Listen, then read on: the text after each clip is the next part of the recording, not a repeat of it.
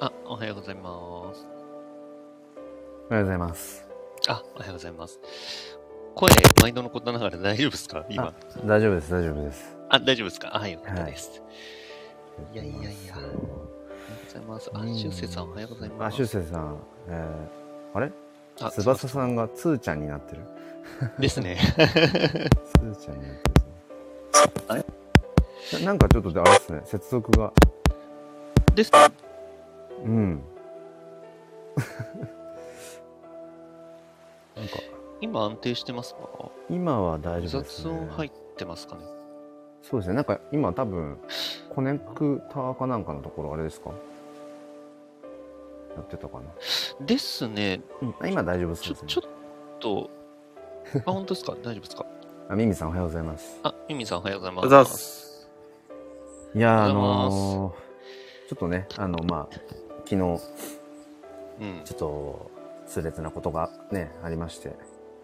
ありましてってね、うんまあ、結構なんか、まあ僕も多少追ってたので、はいリアルタイムで、まあ、なかなかちょっと重たいところでね、うん、いやまあ、ただ本当に、うん、本当に。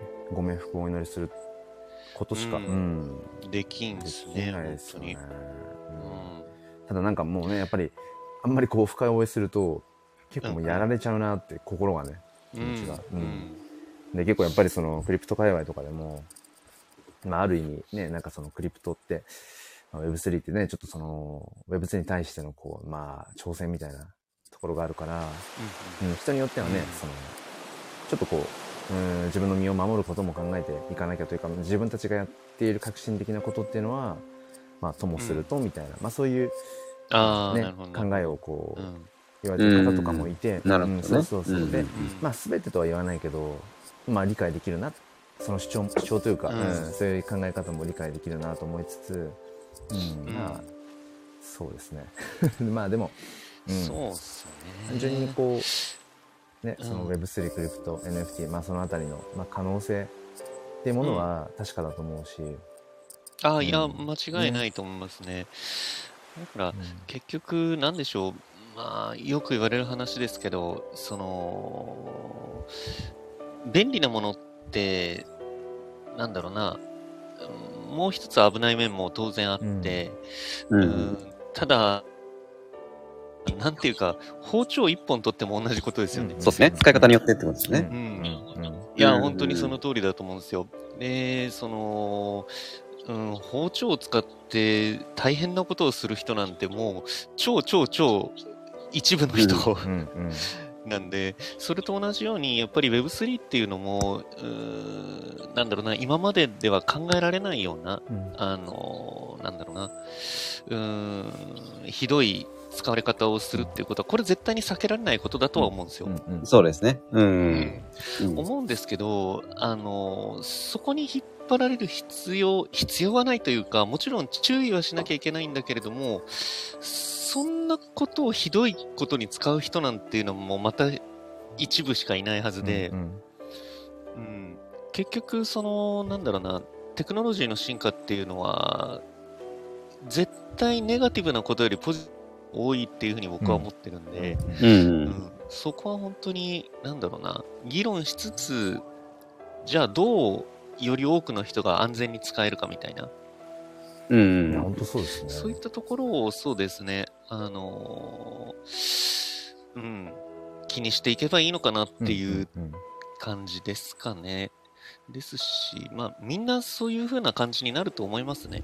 うんうんまあそうですね。ううんん。うんだから、そこは全然僕はネガティブに捉えてないですね。うんそうだから今回のね、ことを、まあ、直接的になんか別に、あの、Web3、クリプトに直結してるわけではないけれども、今回のことがね、もう、なんか一つのやっぱりきっかけとして、なんかやっぱり改めて、そのもまだね、ごくごくわずかというか、この今、うん、この NFT とかにコミットしてる人たち、うん、Web3 に触れてる人たちっていうのがまだまだ少ないからこそ、なんか改めて、やっぱりみんなでそのきちんと、うん。うん、なんかその、ちゃんと話をしていくというか、なんか、多少ちょっとね、うんね。派閥じゃないけど、なんとか派とか、なんかやっぱりちょっと、このごくごくわずかな中でも、そういった話も時々最近聞くから、うんなんか改めてその、結束してじゃないけど、いやー、うんなんかちゃんと本当に。本質を見て本質を語らってうんいこうよっていうね、なんか本当そういう流れになっていけばいいと思うしそういう流れを作ってくる、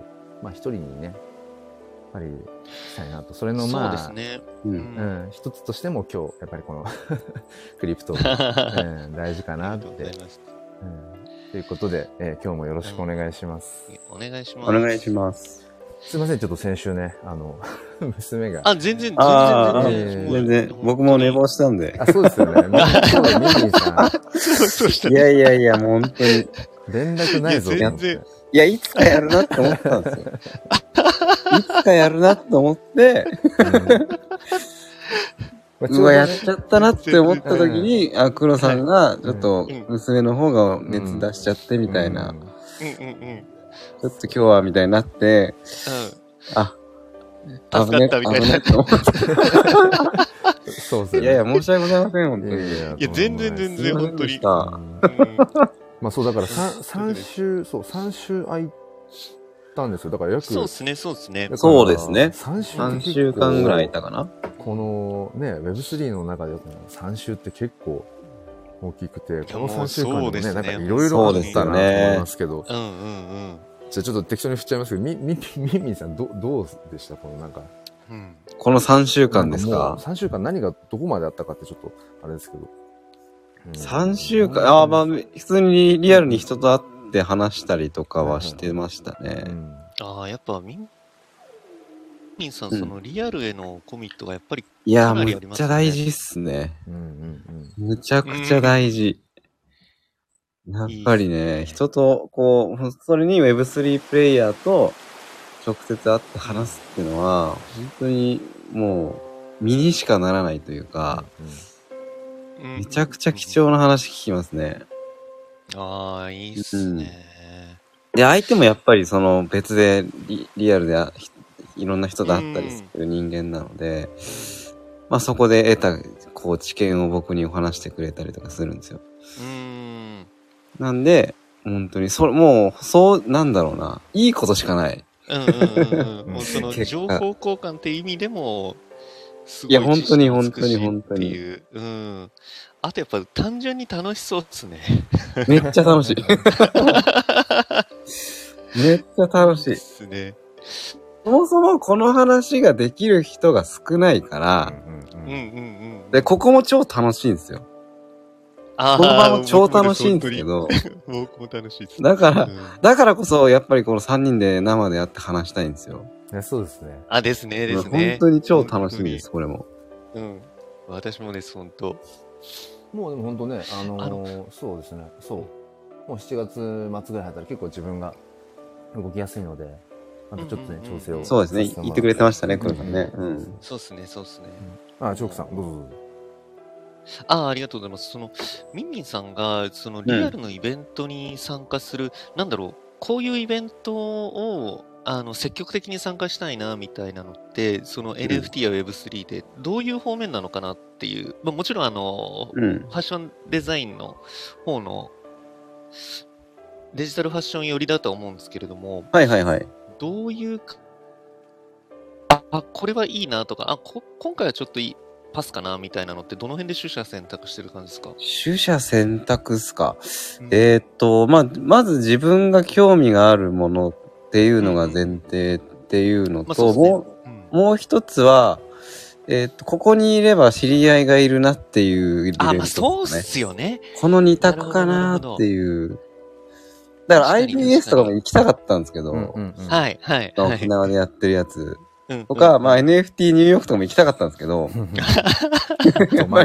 その物理的な距離がちょっと遠すぎるのは、まあそうっなすね。かなか今現状難しいっていうのがあるんですけど、うん、うん。まあうん。近場で、まあ場所のこの心配がしなくていいっていうのを、このなんだろう、物理的な距離の制限をなくしたっていうところを前提に考えると、うん、今の、まあ2点ですかね。でも自分に興味のある分野か、家がいっぱいいるかっていう。そういうことですね。うんうんうん確かにもう、知り合いが多いのはでかいっすね。やっぱいいっすよ。ここに行けばあの人がいるからみたいな、うん、うん、うん、うん、うん。らまあ人に会いに行くっていうニュアンスですね、僕からすると。ああ、そういうことです。いや、でも、そっちの方が確かに、なんだろう、ウェイト多く占めるというか、うんうん。うん、確かにそうですね。なるほどな。やっぱそそうですね。本当イベントに行くとかじゃなくて、うんうんうん。もう人に会いにこの人行くみたいな。たちに会うみたいな。それが目的ですね。その人と話すっていうことがすごい、僕はメインに置いてます、ね。確かにそうっすね、そうっすね。うん。なるほどなあれ？今、その3週間の間に参加されたのって、えーっと、あの、何でしたっけ？すんげえ集まったやつ、行ったんでしたっけ？あ、あ、あえっ、れ行かなかとったんですね。、NFT アート東京か。あそうですそうですああれはもうカオス、カオスすぎて行ってないです。でも、あんな、にさすがに2000人とか生きてた、生きてたらしいんですよ、あの、あの人ね。らしいっすね。なんか300人ぐらいが、キャパで、どないなっとんねんって感じですよね。もうそこまで参加できちゃうもん行なんですか？ってきちゃう。と、うん。なかなか大変なんで。うんで、そうっすね。これこの前の話、この前会った人と、あ、その人が行った、行ったそうなんですよ。うんうんうん。で、実際に行った人と直接聞いたのが、はい。良くも悪くも誰でも入れるっていう形にしてたんで、あーもう全く関係ない人も入ってたらしいんですよ。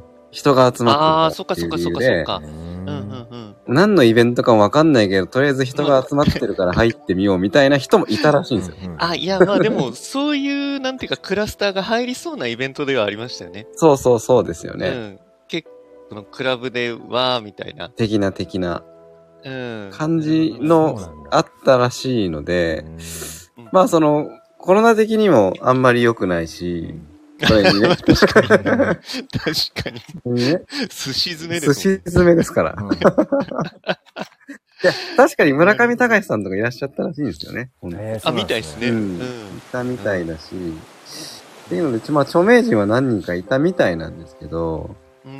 まあそんだけカオスだと、うん、なかなかこう、ひあ、なんだろう。まあ、知り合いは行っい行った人多かったんですけど、うんうん。ただその、お目当ての人と出会えるかどうかっていうところが、あ、あなんかそれこそカネリンさんとかもいたみたいですね。あーなんかあれかな、メンえーメンディーさんと、関口メンディーさんとツーショット撮って、はいはいはいはい。なんか結構ツイッターでワイワイやってましたね。なるほど。カネリンがあのリアル降臨って。そうそう。うんでもなんかね、本当その、うん、なんか、その、まあ、カネリンさんもそうだけど、割とこう、やっぱり、ね、この Web3 の、やっぱりプレイヤーたちっていうか、その匿名性で、もうなんか全然ね、顔出しとかじゃなく、全然いいじゃんみたいなところが結構多かったけど、でもやっぱりここに来て、そのう、ん。リアルで会うことの大切さを結構やっぱり歌ってる人たち、なんか増えたような気がして。うん。なんかそういうフェーズなのかもしれないですね、うん本当に。増えてますしね。リアルイベント自体も。ですよね面。白いですよね。メタバースとかのね、そういうのも進,、まあ、進んでるというか、そういうのが話がある流れの中で、うんまあやっぱりでも、とはいえそのリアルで、ううんん。会うことのなんか大切さを、こう、うん。あえて今ここで、そうやってこう、うん味わうっていうのが、う。うんなんか興味深いというか、そうっすね。うんだよあの、結構そのミンミンさん、日頃の、あの、スタイフの配信でもおっしゃってますけど、あの、要は、えーリアルイベントの方が非現実化するっていう、うんここの価値観の向上、あれは本当にすごい僕も共感できて、うん。うんその、ね、NFT 界隈だと、まあ、ツイッターのやり取りが主だったりすると思うんですけど、うん。ツイッターだったりメタバースみたいなやり取りが当たり前になるからこそ、その、そっちが、まあ、現実というか、うんうんうんひ日々、ね日々というか、な。日常になっていくっ生活で。そうですね、そうですね。うんで、リアルイベントこそが、その、非日常で、まあ、もう、本当にイベントですよね。なうん。るほど。うん。う。うんワクワクする。この日はワクワクするイベントみたいうんうな。んうん祭り的な感じですよね。あ、ですね、祭りですね。うん祭りいいっすね。その、うん。そうですね。その辺の重要度っていうのは、もう、これから、うん、飛躍的に上がるでしょうね。うん。だから、その辺のそのリアルとバーチャルの、うん、バランス感覚っていうのは本当に大切だと思いますね。そうですよね。うん。ううんん。本当に、まあなんだかんだ言ってどこまで行っても人ですよね。いや、結局そこですね。本当にそう思います。本当に僕も本当に。うんですよね。うんその、すごいいろんなテクノロジーがこれからもうバンバンバンバンなんかもう目玉飛び出るようなことが起こると思うんですけど、結局、その、うん、リア、リア、やっぱりリアルの、うん、その人との関わり合いっていうのは絶対におろそかにできないし、うん、そこ、まあ、中にはね、本当に、こうなんか、隠居、隠居してんじゃねえかっていうようなぐらい、リアルイベントに出てこないような、なんかこう、インフルエンサーとかも絶対出てくると思うんですけど、そうそうう。そうそう。うん。まあ、そういう人はそういう人もいてっていう中でも、でも大体の人はやっぱりリアルのとのコミットを、あのー楽しみながら、うん。うん、やっぱりムーブメントが起こっていって、そのムーブメントが、あのー普通の人にも波及してみたいな。そうそう。僕僕はそう思ってうてん、実は。。うんいきなうり、んその、うんなんつうんですかね、いきなりメタバースで、なんか、イベントしますっつっても、メタバースってなんだよってなるんですよ。まだ。うん なりますね。一般の人は。うん多分しばらくなる。だからもう、そんなん言われてもわかんないっていう人がう、ん。リアルでここでやりますだったら来るじゃないですかう。んなんかそうですねそう NFT ですね聞いて聞いたことある。あ、ここでやるんだよ。近いから行こう。空いてるから行こうっていううんきっかけには、うんリアルイベントの方がそのきっかけにはなると思うんですよね。うんなりますね。うん。間違いなく。だそういう新規参入者を増やすっていう意味でも、リアルイベントって今超大事だと思ってるんですよね。うんですね。あーそうですね、そうですね。うん。今の段階でも本当に重要ですね。そうそうそうそうそう。んで、今後多分メタバースのイベントっていうのも増えてくるとは思うんですよ。今後ね。うん、そう、あそうですね、うんそうですね。うん。で、そうなってくると、よりこう、まあ、振り戻しじゃないけど、リアルの方に、そう、に、が非日常になっていくっていう流れになるのかなっていう。まあそこでメタバースが流行ればっていう話になるんですけど、うんまあそうっすね、うんそうっすね。あメタバースが、なんだろうな、すごいこう、流行るっていうのも、うん。結構もうちょっと先だと思うんですよね。いや、まあ確かに。うん。うん、うん、うん。なんていうか、多分、まあ、デバイスがもうちょっと軽量化し追いついて、てない感じだねそうですね。うんで、ちょっと僕全然詳しくないですけど、そのメタバースに今参加するのってまだ PC ですよね？PC か、まあ PC スマホでできるのもあります。あ、スマホでできるのもあるんですね。一部、クラスターとかはいけますね。あ、クラスタースマホでいけるんですか？クラスタースマホのアプリあるんで、それでいけますよ。あ、そうでもなんですね。ね、この前もなんか忍者メタバライブとかスマホから行ったんですけど、もうはいカックカクですね。あ。あ、マジっすか。うん、で、めちゃめちゃ熱くなっちゃうし、あの、スマホ。ああ、iPhone が。うん。まあ、まだちょっと厳しい。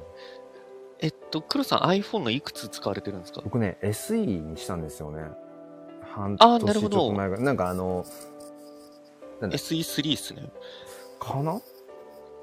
うんうん。だまあ、じゃあ若干だからグレードダウンはしてるんですけど、うんうんうんうん。を使ってます、ね。なるほどでもうんそれでもカクカク強いられますね、うん。スペック的に。うん。前なんだったかな？えっと、メタバ、メタバライブとかは、まあ、多少、まあ、一方的に、あの、なんだ、そのライブやってる、のをこう聞いてたりとか、時々こう、ジャンプしたりとか、その程度なので、まだいいんですけど、なんだっけな、は豆王っていう、なんか、えっと、はい。本当に完全になんか宝を探して、なんか鬼のパンツとかを探してとか。結構その、空間内を移動して うん。っていうのを参加した時は、もうもはやそのアバターが表示、もうされきれない。周りのアバターとかもなんかもう魂のあのなんかピカピカ光ってるみたいなはいはいはいはい。状態 のでもうちょっと厳しいなと思ってもう途中でやめちゃいましたね、ううん。んでも結構そういう方はいるみたいで。うん、でもクラスターまで厳密に言うとなんかメタバースじゃないとかね、いろいろありますよね、メタバースの定義、ね。あ、まあまあまあまあまあ。まあまあ、その辺はメタバースのね。定義は本当にいろいろありますね。ありますね、本当ね。うん。でその、現実世界と、その、非現実世界を隔てたコミュニケーションツールっていう意味合いで言うのであれば、うんうんうんめっちゃこじつければ、ツイッターもメタバースですからね。あ ーまあそうですね。う。うんん。バーチャルですからね、あれもね。そうですね、そうですね。今は。だから、どこを置くかっていうところだと思いますけど、まあ、やっぱり一般的、一般的というか、多くの人が、これがメタバースだよねっていうふうに思うのって、その、視覚情報が360度没入できるっていう。うんうんう。うんん。うん。それがもしメタバースっていうのに定義するのであれば、まあ、あと、ちょっうん、めちゃくちゃ早くて2、3年ぐらいだと思うんですよね。うん。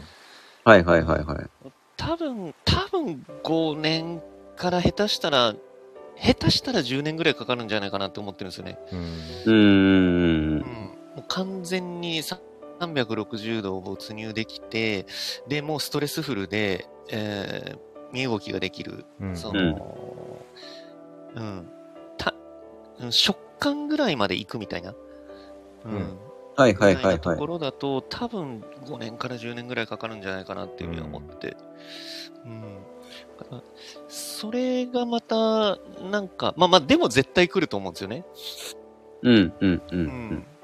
で、その辺になってくると、また、なんか面白いフェーズに入るよなっていうふうには思ってて。で、今は本当に、いや、そんなの流行らないっしょ、みたいな、流行るのかどうかわかんないしって懐疑的な人たちがある程度いると思うし、うん。僕も100%流行るっしょ、みたいな感じで、あのー、盲信してるわけではないんですけど、うん。まあ、でも絶対便利だし、そうですね。うん。うんうんで、あのー暗号資産を持てばそこに財権なんていうのは簡単に入るわけなんで、うん。まあ、なんていうか、経済が回る上ではコスパがめっちゃいいはずなんですよね。そうそう、まさにそう。まさに本当にそう思います、それは。ですよね。うん。だから、まあ、流行らないわけはないよなとは思ってるんですよね。うんうんうんう。うんん。なんで、まあ、ちょっとやっぱり楽しみっすよね、その辺は。楽しみ。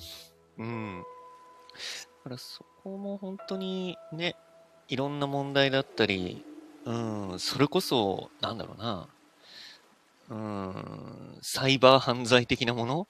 っていうのも、うん、切っても切れないことだと思うんですけど、まあその辺は本当に徐々に徐々に、いろんな、うん、ことを経て解決していくんだと思うんですよね。う。うんんうん。確かに確かに。うんうんうん。ねだから本当に、早く来てほしいなって感じですね。もう毎度、毎度言ってますけど。本当に。うんまあ、一つ、メタバースが流行る上です、すっごい大事な要素があって、うんうんまあさっき言ったインフラの、通信のインフラもそうなんですけど、うん。まだ、その、みんながメタバースに入る理由がないんですよ。はいあですね。きですねっかけがない。うん。うん。人がまず集まってないしう、ん。やる、何しても別になんかうん、別に何でもできるわけじゃないじゃないですか。うんそうですね、そうですね。うん。まあ何か作るってのは、あ、ごめんなさい。そこちょっと、はい。あの、熱く語っちゃうかもしれないですけど、いいですか、そこ。いい、全然いいですよ。全然いいっすよ、全然いいっすよ。いいじゃないですか。あの、メタバース。に、あの、その、入る理由がないってまさにそれだなと思って、僕もだから、その、うん、まあ言う、言うても別にその VR, VR ゴーグルとかつけてとかじゃないですけど、まあうん。一応なんかちょっとね、そのクラスターとかで、まあ、多少メタバース的なものを触れて思ったことうんとしては、そうん。の数年前に、そのドラクエ10のオンライン、うん。ものすごいハマってて、うん、メタバースっていうのをこう言葉とかを知った時に、あ、もうオンラインゲームとかも、まあ、ある種メタバースだなとかっていうのはもうすごく思って、うん。はいはいはい。あそうか。自分がうん。数年前にハマってたあのオンラインゲームのあれっうん。て、まあ、ある意味その仮想現実に自分がそのリアル感を感じてた。その所属感とかなんかアイデンティティがそこにあったじゃないけど、っていうのを思い出し、て本当にハマっとハマりしてて。うんうんでうん。なんからしいっすね。そう、うん。で今もまだそのオンラインは続いてるんですけどもう自分はもう今はい。完全に自粛して、うんもうやめててうんうん。で結局、うんはい。なんかその時別にメタバースがどうこうとかって考えてたわけじゃなくて単純にそのドラクエの世界観の中にうん。自分のアバター、しかもその服服装とか髪型とかも変えられるんですよ。で、はいはいはい。なんか背の高さ、肌の色色とか、もうまさにもう完全にアバターなわけで、で、そこに課金を、うん。課金をすればちょっと特別な、なんか、アイテムとか、アクセサリーとかもつけられたりとかして、まあデジタルファッションじゃないけど、本当にそんなような、今思えば走りだよなと思って、う。ん。自分はだからそこをもうそもそも楽しさを体感してたんですよね、すでに数年前に。うん。うん。うん認識はしてないですけど、それが、そのメタバースでなんとかとかっていうことは。うん、でもそこに集まると、例えばチャットとかで、うん、ある程度こうコミュニティみたいなものもあったりして、う。うんん、で、中にはなんかその、本当にそのド ドラクエオンラインの中で、なんか教会に行って、なんかそのうん。本当に、ちょっとこう、タキシードなんか着て、うん。なんか結婚式みたいなものをして結みたりとか。はいはいはい。うん、本当になんか、うん、リアル世界のように自分は結構没入してて、う。うん。ん、でもそれっていうのも結局そのドラクエの世界観とかそこに集まる人たちの、うん、結局、まあ見た目はアバターだけども向こう側にその人間性みたいなのがやっぱりにじみ出て、ねうんうんうん。言葉でやり取りをしている、うん。うんそこがやっぱり、うん、自分の中ではそこに行く意味というか価値を感じてたんだけど、やっぱりそのまだまだ今そのクラスターとかでちょっとこう入るとそもそもなんか、まあ、見た目的にも、うん。うん。そんなにうんなんか、まあ、か価格な動きがだけじゃなくて、うん。うん。見た目的に。いやそまあ正直、うん、そんなに秀逸なあれでもないなみたいなとかグラフィックとか。なるほどね。とかあとはまあなんかイベント的なこととかねちょろちょろそういうのあるけども、うんうん。やっぱりそこにこうまだ自分が価値を感じるというかそう行くうん。理由が、うんうん。薄いなっていうのはものすごく思ったので、ちょっと今ねそれをね話したくなりましたね。ああ、うんなるほどね。そうですね。その、今の、いわゆる、まあ、メタバース的な、うんその仮想空間って、あのーやっぱりクラスターだったり、えっ、と、あと、何でしたっけ、えっ、と、VR チャットか、うんとかの、その、何でもできる世界と、それこそ、黒さんがドハマりしたっておっしゃる、そのドラクエ、あれ、10でしたっけ？天ですね。うん天ですよね天うんで、あとは、えっと、FF もありますよね、オンライン。ありありますねありますうんうん。ありますよねあ。ります。だからその、ゲームっていうものが前提にあある、んその、えーメタバース的なものと、うんうんうん。その、ゲーム要素というよりかは、その、うん。コミュニケーションツールのような、うんあうん。の、メタバース的なものっていうのが、うんちょっと今二分割されてて、うんうん。うん。おそらくこれからもそうだとは思うんですよね。うん。うん。うん。だからこう、どっちにハマるかというか、なんかコミットするかっていうのも、ある程度こう、人の個人差があるのかもしれないですよね。うんうんなるほど。うん。だから、僕もそこまでしないですけど、あのーなんだろうな、ある程度ゲームは触る人なんで、ううん。んなので、どちらかというとそういう何か、プレイっていうようなものが前提にあるメタバース的な方の方が、なんとなくこう、あ、やってみたいなって思う方なんですよね。ねはいはいはいはい。うんうんですね。なんで、うーん、あんまりそのクラスターだったり VR チャットで、なんかコミュニケーションを取るっていうのも、え、何から始めたらいいんだろう？うんみたいな、うんうんなんか、確かにね。ところもあって、うん。まあ、知り合いとかがいて、なんかそこからまた、なんだろう、友達の輪みたいなのが広がってみたいなのもあるとは思うんですけれども、うん。うん。なんかその辺も選択肢がいろいろあるな、みたいな気がしますね。なるほどね。うんうんだからそれ、まうん、ああ、それこそだから今月末ぐらいから、その、まあ、テストネットで始まるその異世界バトル。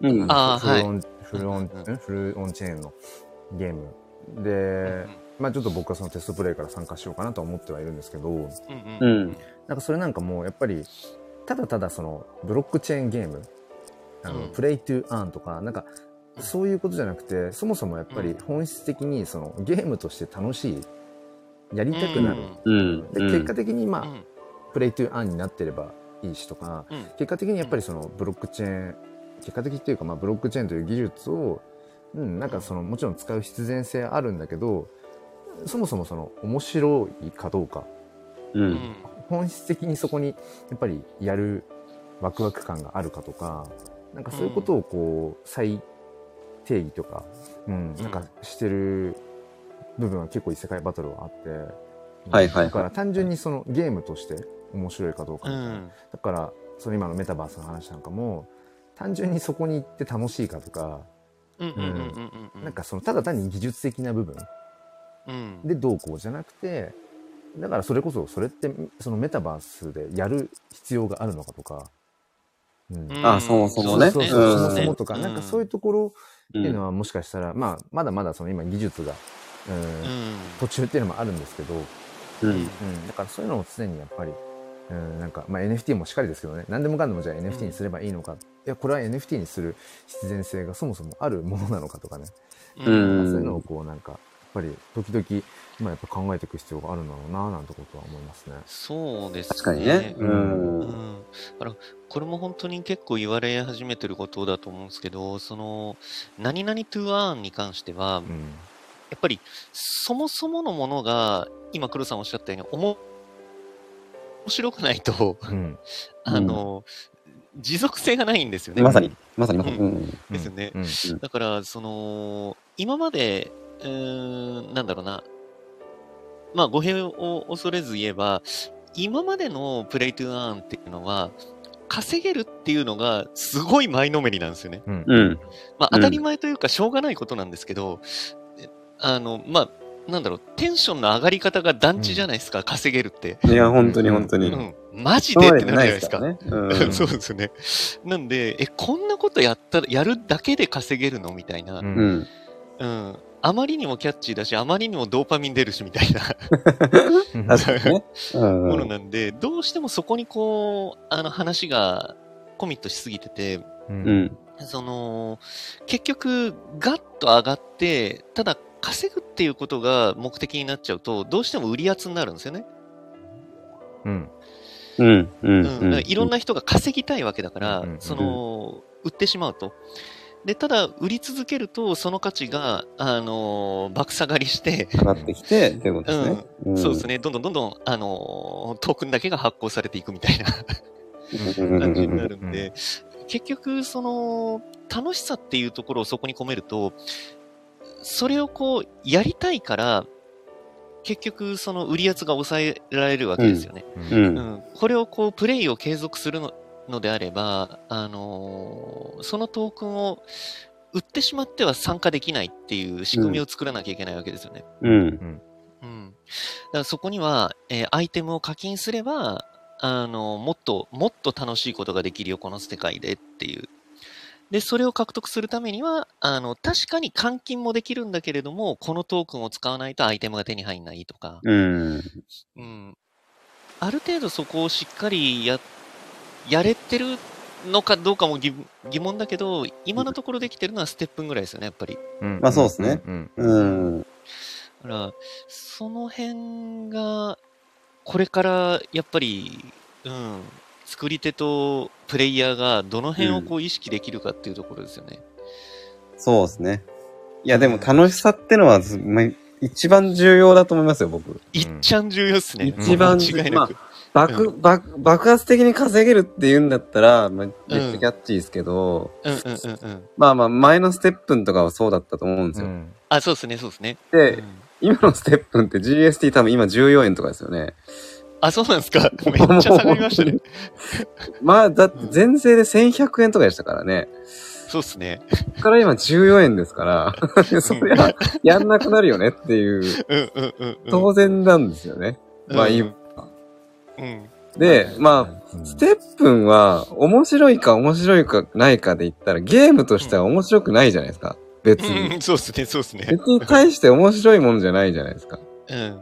ただ、まあエクササイズのアプリとしてあって、まあそれで、そのそこで得たお金が換金できるっていう、やっぱ稼げるがメインになっちゃってるわけじゃないですか。そうですね、そうですね。ううん。ん。良くも悪くも。うん。その稼げるのパワーが弱くなってるから、うん、まそうですね。あそりゃ離反者は増えるわけですよ。うんうんうんそうですね。良くも悪くもね。うん。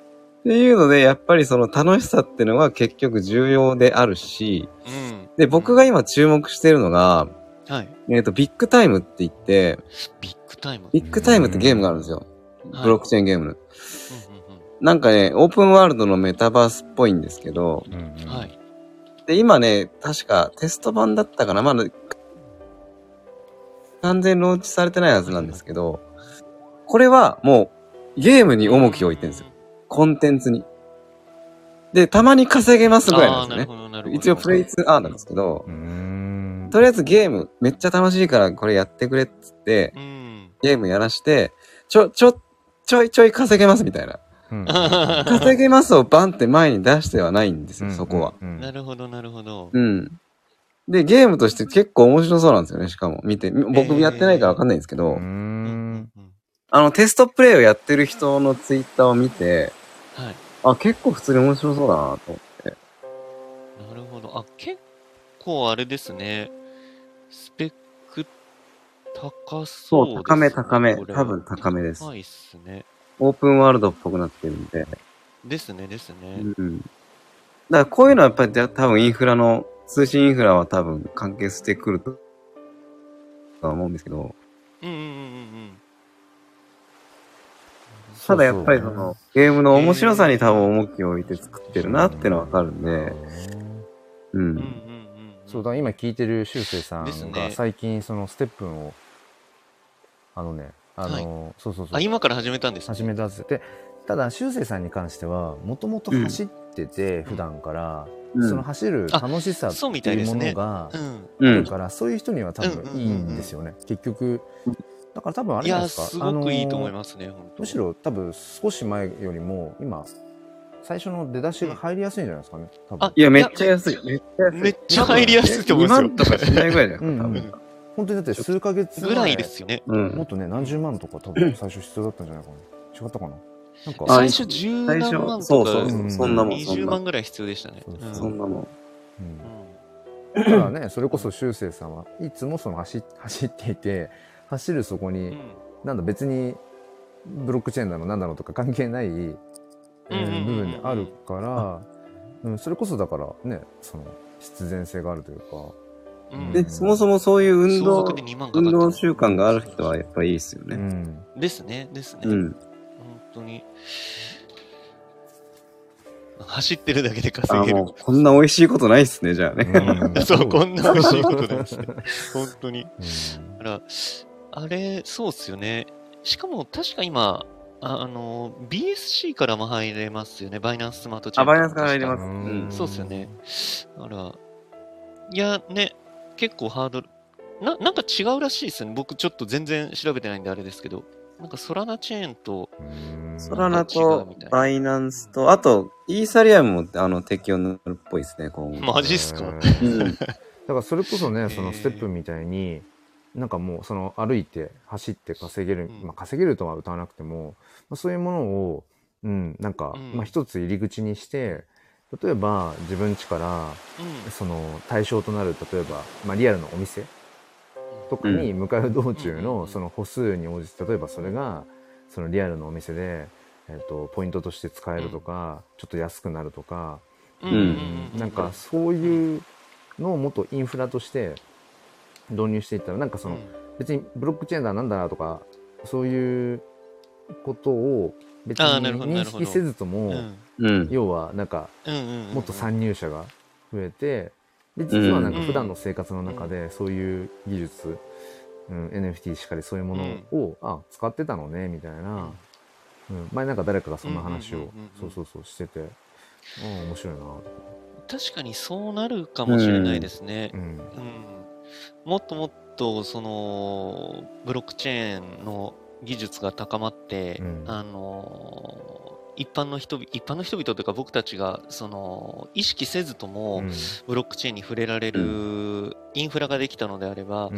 今黒さんがおっしゃった例えばじゃあねスタバまであの歩くみたいなのをなんかこうミッション的なのにして、うん。で何分ぐらい歩いてそこまで着いたら、あのその分でコーヒー飲めるみたいな、うん。感じだったり、それだとまああありえそうというか来そうですねそういうのは全然、そうですね。うん。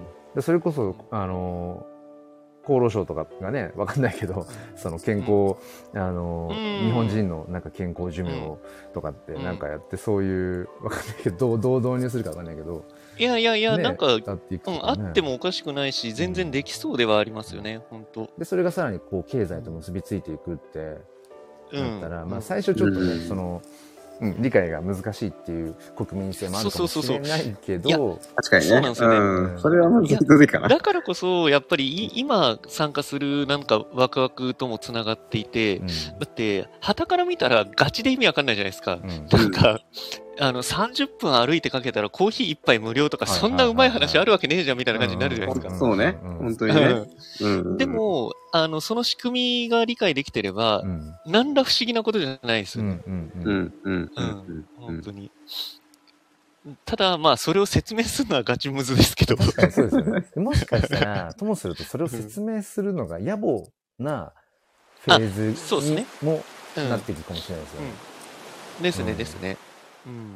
でそれこそそのスマホがどういうその構造で、こ。の手のひらサイズの、まあ、なんかね、パソコンでなんでそんなことが可能なのってその技術的な部分とか別にうんうんうん今更なんかうん理屈で教えてくださいとかって別に思わないし、そうですね、うんそうですね。そこは分かってないけどでも別に普通にうんそれを使ってねいろいろやってて、うんまあそれでいいんだろうなみたいな。いや、全然問題ないと思いますね、うん本当に。そうそうだよね。どっから説明したのかわかんないっすよね、マジで。うん。うん。もう途方もないから。それこ確かそだか途方もないらですねうちのね、あの5歳の娘が、まあ、自転車、まあ、まだ補助輪ついて、まあうん走ってる程度ですけど、例えばじゃあその補助輪取ってじゃあ自転車の練習しようって時に娘に、自転車ってねこの前輪と後輪があってここのチェーンがこうなっててねってってその左右のバランスをなんか取ることでこうなんとかみたいな話する必要はないっていうか別に。うん。そういうことじゃなくて、うん。こう体感してあこうやってやったらなんか乗れたみたいなその喜びとか、うん。であ歩くよりも走るよりも速い。なんかなんかわかんないけど楽しいっていううん。それでいいんだろうなみたいな。なんかそれに似てるいやなっ、ていう。本当そうですね。ううんん。いや、まさにまさに、うん。その仕組み動向よりも、あ、こういうふうに体を動かしたら乗れるんだっていう、うんうん。それと同じですよね、やっぱり。うん。うん。ただ正しいそのブレーキの正しいかけ方はちゃんと最初に教えるみたいな、だからああ、確かにね。あの、うん。NFT とかもそうだけどあの、うん。買い方とかだけじゃなくて、うん。うんそうっすね。なんかなんていうのかなこうシークレットリカバリーフレーズは絶対に教えちゃいけないよとか、あの、なんだっけなえっと例えば DM 簡単に DM に開いちゃダメだよ。なるほどね。ううんうん。ん。あのうん。まあ、できれば、まあ、ウォレットはちょっと分けておくとか、うん。まあ、できればそのハードウェアウォレット導入しておこうねとか、なんかそういうこともセットでやっぱり最初に、うん。それこそあの柔道とかでね最初練習するのは受け身から、うん受け身ってね。そう、うんはいはいはいはい。っていうのにやっぱり通じるようになって、うんうん。そうですね。そういうことも、いろいろこう、なんだろうな、あの、リスクをどんどんどんどん、あの、これから、うん、テクノロジーがなんとかしてくれると思うんですけどね。うんうんうん。もし、ね、シークレットリカバリーフレーズは、なんとかならんですかね、あれ。なんかあれですよね。もうメタマスうクん。メタマスクなんかいらず、あ不要じゃないけど、うん、になっていくんじゃないのっていうなんか話ありますよね。その結局仮。想通貨取引所自体がうん。結局、まあ、そこ経由でもうその NFT を、うんうん。その購入できてとか、うんあでも結局でもその所有してる NFT をどこにそのなんていうんですか？まあ、保管する場所は必要ですよね。ってなるから、うんただ今なんか僕らがねそのどうしてもこう手順として踏んでるような部分とかが、まあなくなる部分とかっていうのは多分増えますよねきっとね。まあ、そう増えですね。まあ、簡略化は絶対されるはずですね。ですね、ですね。うん簡略化されますね。うん、まあ、現に JPYC が簡略化していますもんね、少しね。あ、まあまあまあ、そうっすね。そうそうそれあ、いや、そうですね。そうそうあの、リンクスってアプリがあって、うんで、そのリンクスは、確かシーフレットリカバリーフレーズ、な、なかったんだっけな？僕あ、ちょっと、ないんですかあれ？いや、えー、っと、忘れました。なんか、入れてみたはいいんですけど、うんむっちゃんこ、なんかこう、いらない通知がガンガン来ちゃうんですよ。あまあ、ちょっとアンドロイドだからっていうのがあるのかもしれないですけど、うん。なんか、そこでみんな、すげえ、それこそギーク的に盛り上がって、うん。あの、うん JPYC、みんなでこう、なんか、投げ合ってるんですよね。そうなんだ。そうなんですよ。だから、それはそれでめっちゃ面白いんですけど、うんいや、通知いらねえとか思いながら、はいはいはいはい。で、ちょっと、あの、やめちゃったんですけど、でも、あれはあれでめちゃくちゃ画期的ですね。まあそうっすよね。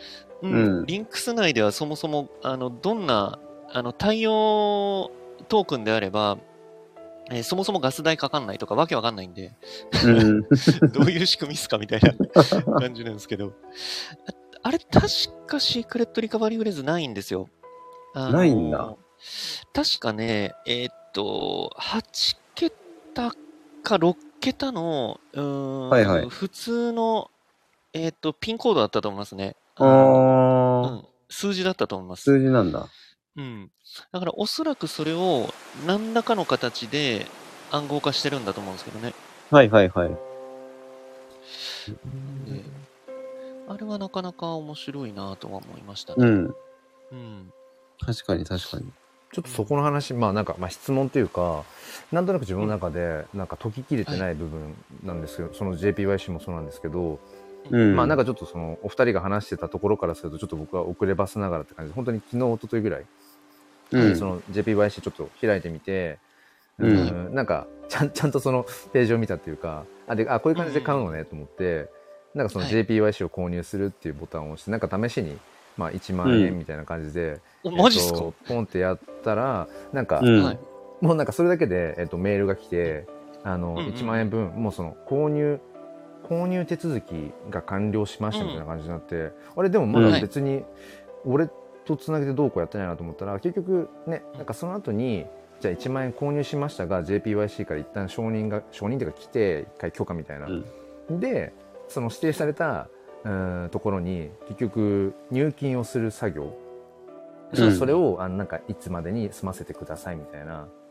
ああ、そうです、そうです。はいはいはい感じになって、で、僕はそこでちょっと、まあ、試しだったので、あの入金はしてないんですけど、うん。で、その入金しないままにすると、そのまま、まあ、無効になりますよってだけで、うん。実際だから、あそうですそうです。ね JPYC、うんその僕は1万円、その、まだ、要は購入はしてない状態なんだけれども、っうん。ていう、まあ、なんか手順があって、あ、なるほどっていうところまでで一旦止めてるんですけど、うん。うん。その、なんだろうな、結構、その、やっぱ NFT を購入するとかってなると、本当に1分1秒を、なんか、あの、なんていうのかな、こもう本当にそこが左右するみたいな瞬間が結構あって、はいはい。ああ、そうですね、でそう。ですね。クリック戦争。そう。それこそ、クリック戦争。それこそ、えーっと、本当に数日前に、あの、今ね、あの、ミームとしても、その数字 ENS が流行っているあっていう ENS ですね。うん。ENS 流行ってるってところで、あ、なんすか、なんすか、それ。うん、えっとね、あの、イーサリアムネームサービスあるじゃないですか。あそうですね。の、まあ、僕はもともと黒 -nft.ether っていうのをまあまあ取得してそれを使ってるんですけど、なんかその、えっと、せまあ、外国の方で、要はその1234とかその数字を使った、そのうん ENS のなんかまあコミュニティっていうか、それがすごいもうフロア価格がもう何イーサとか、うん。えー。だってそのなんかある意味ドメインのサービスだけどそれが NFT としてそのだから価値を帯びていくってなんかめちゃめちゃ面白いっていうか、ああ、ありましたね。うんあ、あったあった。でえっ、となんか、ううん関数字とかももう取られ始めちゃってるって言っててうんなんか、だから黒さんはいはいはいそう ENS。そうそうででそれをはい。聞いてで国内で、まあ、それこそカネリンさんがうん。じゃあ、えっとでもいろいろ調べたら「あの鬼滅の刃」とかで使われるような123みたいなのあるじゃないですかあのはいはいはい。ご祝儀袋とかに書くような。ねなるほどうんであれが、ね。えっ、と、うんなんか、新字体っていうらしいんですよ。新字体の、はいうえっとん。さらに言うと、なんか2つぐらい区分けがあって、大字、大きい字ってう。いうふうんに書くやつで、うんうんうんうんで、それはまだ世界でも、その、うんはまだ、要は ENS が 発行されてないってことに気づいて、なるほど。なるほど。はいでこれを日本初で、でしかも、まあ一番 ENS で高いのが3桁だから、そうですね。3そうですね桁の、だから、えっ、と、0から9までの組み合わせ、だから、0、えっ、と、999までか。だから全部で1000。うん。1000個しかない、ある種の、うん。あの、コレクションとして、コレクションではないんだけど、っていう位置づけでコミュニティ立ち上げたら面白いんじゃないかって言って、もう秒でとりあえず、これは、なるほど、そういうことか。ってそういうことなんだ。で、早朝、本当に仕仕事行く前バタバタしていく中で、はいはいはい。で、自分はちょっとその、793。まあちょっとあのー考えるな、それは。なるほど。そう。で、もう仕事行く前に今多分買っとかないと、うんうんうん埋まるみたいな。なくなっちゃうよね。で、そしたら案の定、まあ仕事しはいが終わってみたらもう、えっ、と、だから1000個。あもう全部完売ちゃってて、なで、るほど。えっ、と、もう実際今0.5イーサとかですでにそれが二次流通で始めていたりだとか、いやー、もうそれは僕だったらもうガチ干しますね。ただ、うん ENS ってあれ、えっ、と、結局、あの、契約なので、そうですねの1年契約で3桁だと、年間ですよね。年間でね、6、年間ですね6 7万とかなんですよ、1年間。でも、えっと、3文字だとそうですね。そう。3文字高いから3文字な。高いんですかうん。だから、とりあえず、あの、裏技で0.1年ってできるので、え、そうなんですか？へーそうなんだ。0.1年とかへ0.08年とかで、なので僕は、マジっすか？あれ入力、手入力でいけるんですか？そうそうそう、手入力でね、いけるんですよ。マジっすか？知らなかっ そうなので、僕た。なるはほど。0.1へえ。年、だから約1ヶ月分ぐらい、とりあえずこの一旦ミはいはいはい。ームにの波に乗って、そのコミュニティとかもちょっと楽しんで、まあ、あわよくば、二次流通とかで、売れればいいそれこそわかんないけど、なるほどなね、1イーサとかわかんないけど、いいっすねで、手放せばいいかな、みたいな。ただあんまり期限切れのものだとやっぱり誰も買わないから、うん確かに。っていう感じもう短期トレードだ、じゃあ。そもう完全に。短期トレードだ。なるほどな。6、7000円ぐらいだったかな。うんで、そうそうそう、発行した。あのー、そうっすね。あ、修正さん、JPYC 暗号資産ですかって。あ、これ、後でちょっと僕が少し説明できればなと思うんですけど、はいあの、い ENS でちょっと僕面白かった、面白いなというか、なんだろう、思ったのが、うん。えーっと、ちょっと全然話それちゃう、あんま面白い話じゃないかもしれないですけど、あの、うん、僕もその ENS、あの、取得するにあたって、その、いろんな用語を試してみたんですよね。うんうん。はいはい。うん。あの、記号とか、記号使えんのかなとか。うんで、その中で、あの、黒さんももう当然、その日本、日本語というか関数字か、うんで取得されてるので気づいたと思うんですけど、うんあれって、半角1文字が1文字っていうカウントじゃないんですよね。うんあ、なんてそう言えばいいのかななんだ。そうなんですよ。なんで、その、日本語って全角じゃないですか？うんう。んうんうんだから、日本語3文字って、あのーローマ字でしたら6文字分だよなとか思いながら、ははいはいはい。日本語3文字だったら、いけんじゃね？と思ったら、思いっきり3文字分としてカウントされるんですよね。なるほどねうんうんそうなんですよね。だからそれが結構びっくりして、うんだから、なんだろうな、これから日本語3文字、絶対流行りそうとか思いながら、うんなんかすごいスルーしてました。竹石とか思って。ですよね今の話を聞くと、いや、それはプレミアつくわって思って、なんかしくったなって今思いました。そんその時やっときゃよかったみたいな。あそうそうそうそうそう。はいはいはい。そうなんですよね。うん。あ、そう、あ、そうそうそう。だから、あ、そうだ、ごめんなさい。今ね、俺もう完全に ENS のそっちの、今、ミームの話に言っちゃいましたけど、そう。ごめんなさい。ちょっとそう、チョークさんとミミさんに、そう。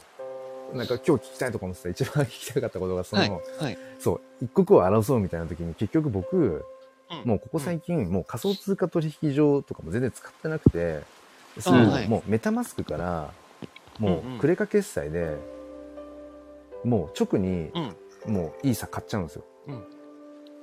ああ、なるほどね。そのうんうんうんうんそうすると、えっとね、例えば1万円分とかで、えっと、買うと、うんまあ、手数料がもろもろで、えっと、700円ぐらい。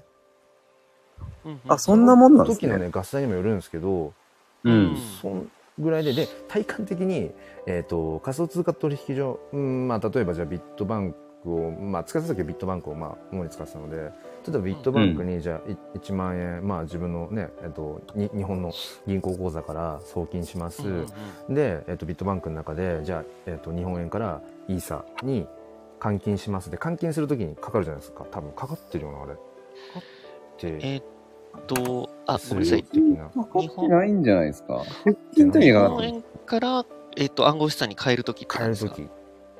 えっと、ん厳密には、なんていうんですかね、あのースリッページっていうのかな、あのーうん。その、買うときと売るときの値段ってやっぱ変わるんで、うんうんた。うん、そうね。うん。うんそうですね、あの、実際には、えー例えば、わかりやすく言えば、まあ、なんだろうな、い1イーサうん。ー、わかりやすく100円だとしたら、100円、本当のレートは100円なんだけど、買うときは105円払わないと1イーサ買えないみたいな、うんうんうん。なんかそういう感じの、あの、手数料というか、レートというか、それは確かあるはずです。トレード上のどうしても構造上ちょっとこう、うん削れ削られちゃう部分、まあ、だからちょっとうん。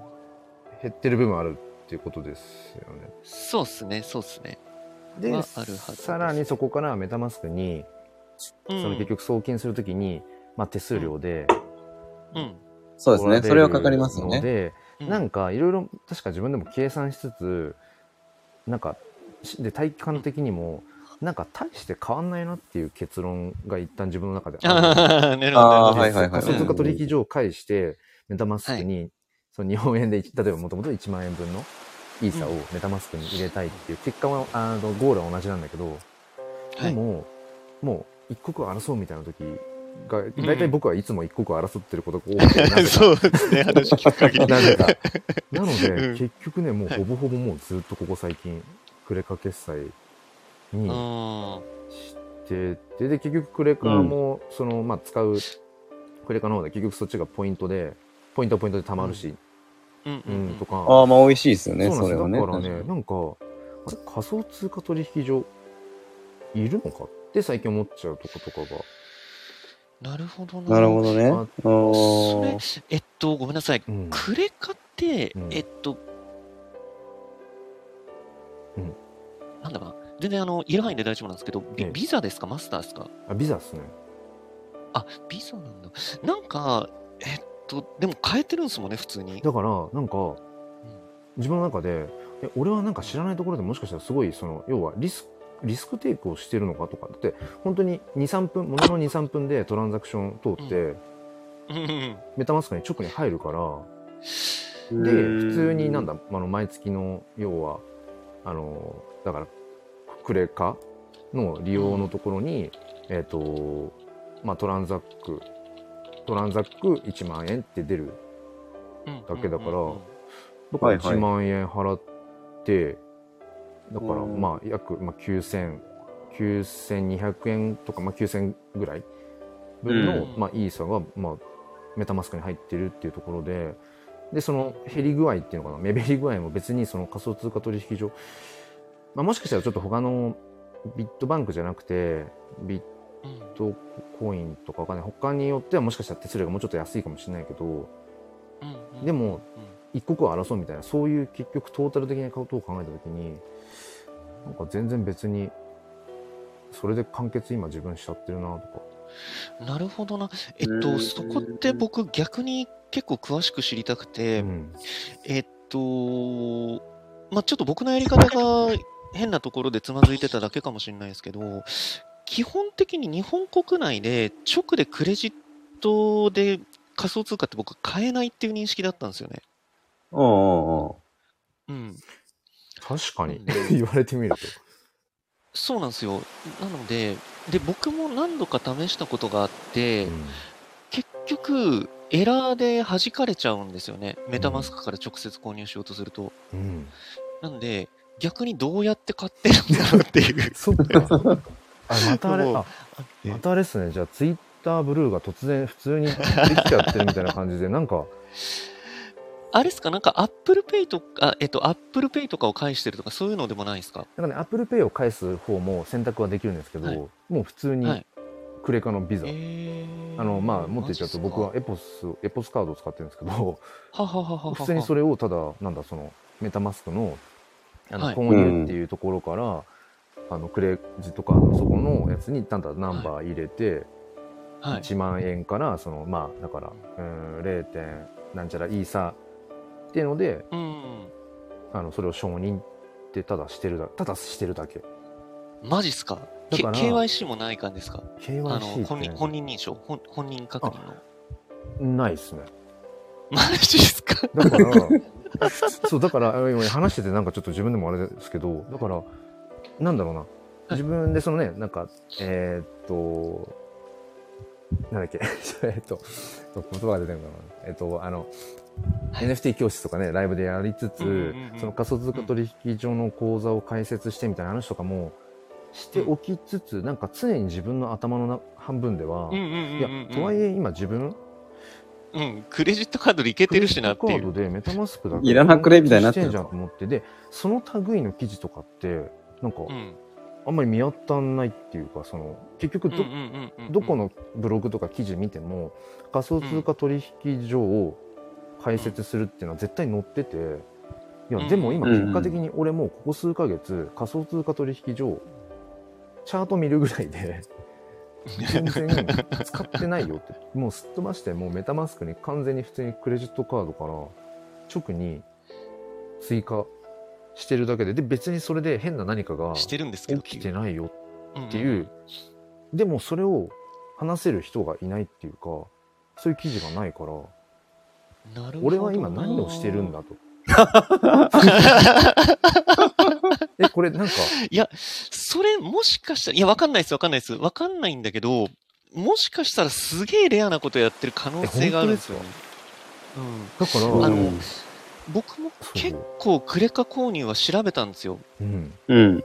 え調べたんですけど、購入が、今ちょっと僕、パソコンなんですけど、ーうん。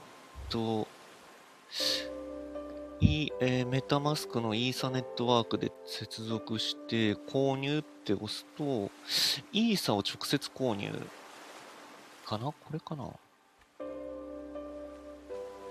クレジットカードっていう項目が、まずそもそもある感じですか？あれかな？あ、あれ、それはありますよ、僕。あ、マジっすか？うん。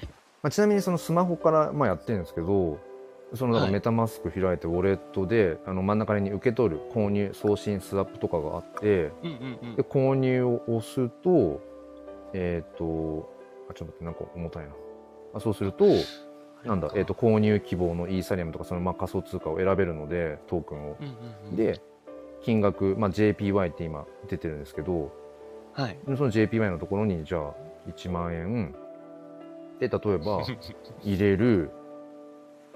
でそうすると支払い方法を選ぶってなるんですけどでそこでデポジットオアクレジットっていう選択肢と,、えー、とあー。Apple Pay ああ、出る出る。普通に出るな。って。いう選択肢が出てきてで、はい。僕はこの上のデポジットだから5分から10分最も低い限度額ってやつでデポジットクレジットを選んでで一番下にクオートを入手っていうのがあるんですよ。まあだからなんだ、うんうんうん。そのまあ手数料的なもの。でそうすると今、うん。えっ、と1万円1万 JPY でうん。えっ、と手数料が、えっと処理手数料が550円ネットワーク手数料が84円で、合計手数料は634円なんですよ今。なるほど、なるほど。だから9366円分のだからうん。あ今更新されちゃった、うん。えっ、とだから0.05イーサぐらいが購入できるようになってて、えートランザックで購入っていうボタンがあるのでこれをポンって押したらもうそれで終了。すげえ。だからこれでもこれのことがねないあわかんないです。あの徹底的に全部調べてるわけじゃないからあれですけどその類の記事をね見かけたことがなくてだから俺はなんかすごく悪いことをしてるのかとか悪いことっていうかなんだろうそのなんかみんなが取らないリスクをもしかしたら知らないどこかで取ってんのか。いやでも手数料。いや、そ607い。や、そんなことないと思いますけどね。うん。ないと思いますね。別に取引所返さず、まあ、むしろその時間を買うっていう意味でそういう文脈を含めて言っても僕にとってはこっちの方が結構なんか最適解で、まあ、うん。早いしね、こっちの方が。早いし、早い、うん、何より。手数が少ないからうん。でも本当にまさにここもう3ヶ月34ヶ月それで来てるからうんうんうん別になんか例えば請求がもなんかね意図してなかったところで発生してるみたいなこともないしうんうん何です素かこれは？晴らしいですね。もしかしたらなんですけど、えっと、あ、ごめんなさい。一番最初のそのイーサのところの購入ボタンを押した後って、はいえっと、次何を選んでらっしゃるんでしたっけ？えっ、と、まあ、出てくるものとしてはウォレットアドレスをいくつか僕はまあサブとかいくつか持ってるのでそれを選択するところ、あとはなんかねえっ、とあ、ウォレットアドレスを選択するところ？国籍のなんか選ぶところとかもありますね地域。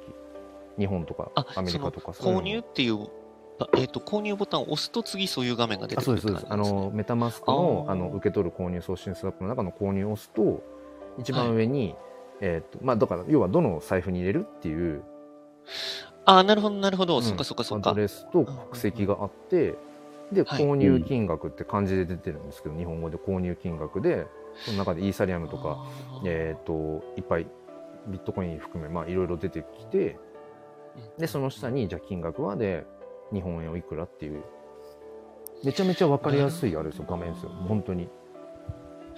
こわかんないですけど、全然違うかもしれないですけど、もしかしたら、その、メタマスク、うんと、例えば PC とか、iOS とか Android とかで細かいところが少し違うのかもしれないですね。ああ、それはあり得るかもしれないですねう。んそっか。うん。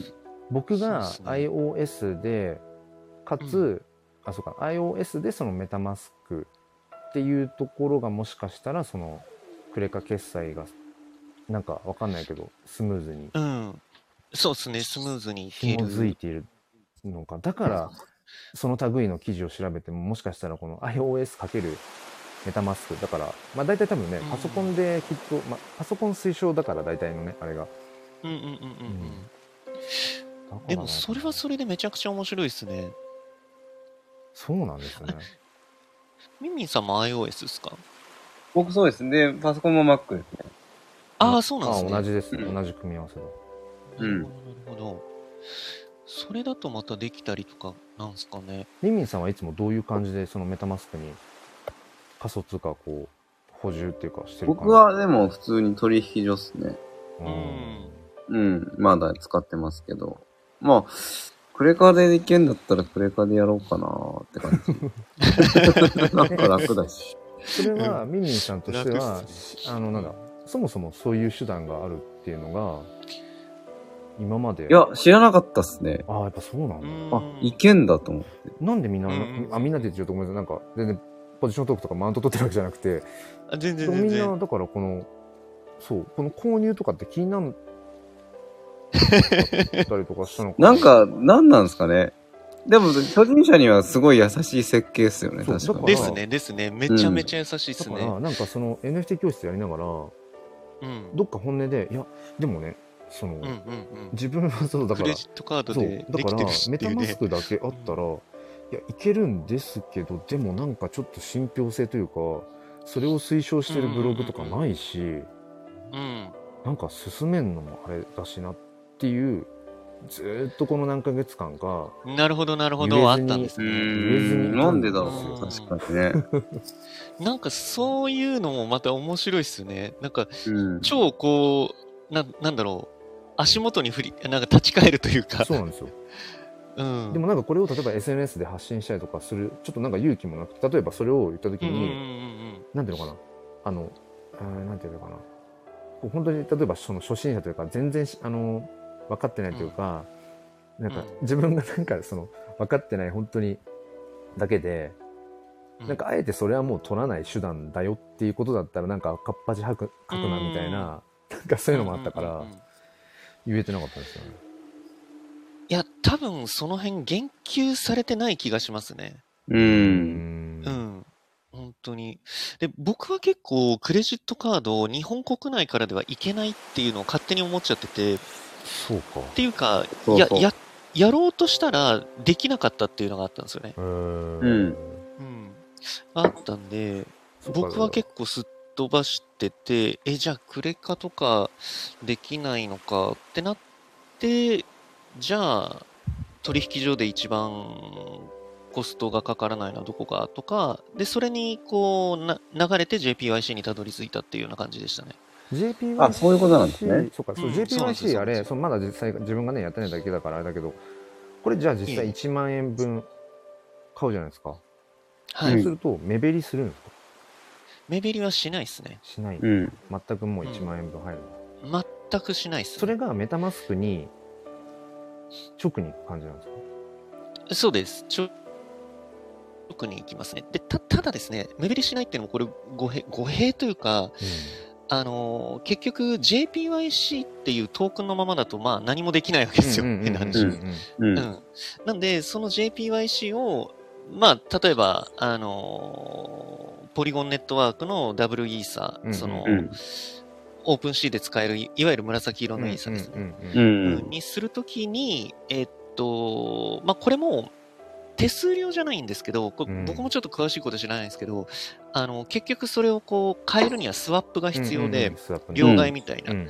で、そのスワップが大体、うん。えっと、1回 JPYC から USD、USDC っていう、また別の。ドルペックされてる、うんあの、うんステーブルコインに変わるんですよね。で、そこからポリゴンとか、あの、W イーサに行くんで、その分の、あのードル建てになるんですうんうんうんうんうんよね。ドル建てになるんで、そこで減っていくみたいなところがあるっぽいですねう。ーん。ううんじゃあやっぱり多少減ってるんですかん。それは、あの、なんでしょう、こう、れ日本円と多分、その、米ドルのうんうんうんうん。円とドルのレートにもよるんでしょうねはいはいはいそうかうん。ちょっと僕も詳しいことわかんないですけど。なので、体感的にはだいたい1万円買って、結局最終的にその紫色のイーサにするのに、だいたい9500円から9000円ぐらいになってんな、みたいなイメージですね。ああ、なるほど。そう考えると1割ぐらいなくなってるってことですね。そう考えるとだから今僕が主に取っているそのクレカ決済はい。と、まあ別にそこまで対してしかもそれが例えばそうですね。うんと2万円3万円4万円とかっていう1回のあれを上げれば、このクレカ決済の手数料ももっとその、うんなんだろうな相対的に減るのでコスパが良くなります。そうそうそうだからうん。うん。じゃあやっぱりあれ、最低限度額が1万円でしたよね、確かね。JPYC。あ、ごめんなさい。あ、そうです、そうです。最低限度額が、そうですはい。最低が1万円からです1万ね。円からですよね、うんうん。あそこね。だからそこがちょっとね、高いんですよね。そうそうですよね。ううんうんそうなんですよ。なので、ま、そうですね。ちなみにこのクレカ決済の、ね、最低入金額はね820円ですすごいですね。やっぱ820円分を入れ入れたところで820円を入金まあそうっすね。入れたところかなりで手数料がね。ガス代で終わっちゃうんじゃないのっていう。そう。かじゃあやっぱりちょっと異例なことをしてるのかもしれないですね。どうなんですか異例？ね。異例、うん。か、もう、黒さんがもう上級国民かですよ。マジか知らないうちに。ツイッターブルーもなぜかこれもなぜか入誰もややれていない方法で何も特別なことしてないけど突然ツイッターブルー登録。上級国民説です。選ばれし選ばれしなんちゃら。いや、本当に選ばれし国民ですよ。土曜の朝から何を血迷ったこと言ってる ねえ。ええそうな。んだでも確かによく改めて今考えてみると間接的にクレカ決済してるわけですもんね NFT を買うにしてもね、う。うんん。うんなんか、クレカ決済一番いいっすよ、ほんと。うん。その、なんだろうな。まあリスクがあるかっていうと、ちょっとわかんないですけど、まあ、ねメタマスクだったらうん大丈夫じゃねっていう。まあちょっとごめんなさい、僕声こもってますかね？そ声こもってますね。え、そうですか？別に？あなんかねあれになってます。あの多分えっとひ拾っちゃってますね。僕の声とかミンミンさんの声を拾っちゃってなんか大丈夫か帰ってきちゃってるなあ、いや、声が。ってるな。ですよね。ちょ、ちょっと抜き差してみます、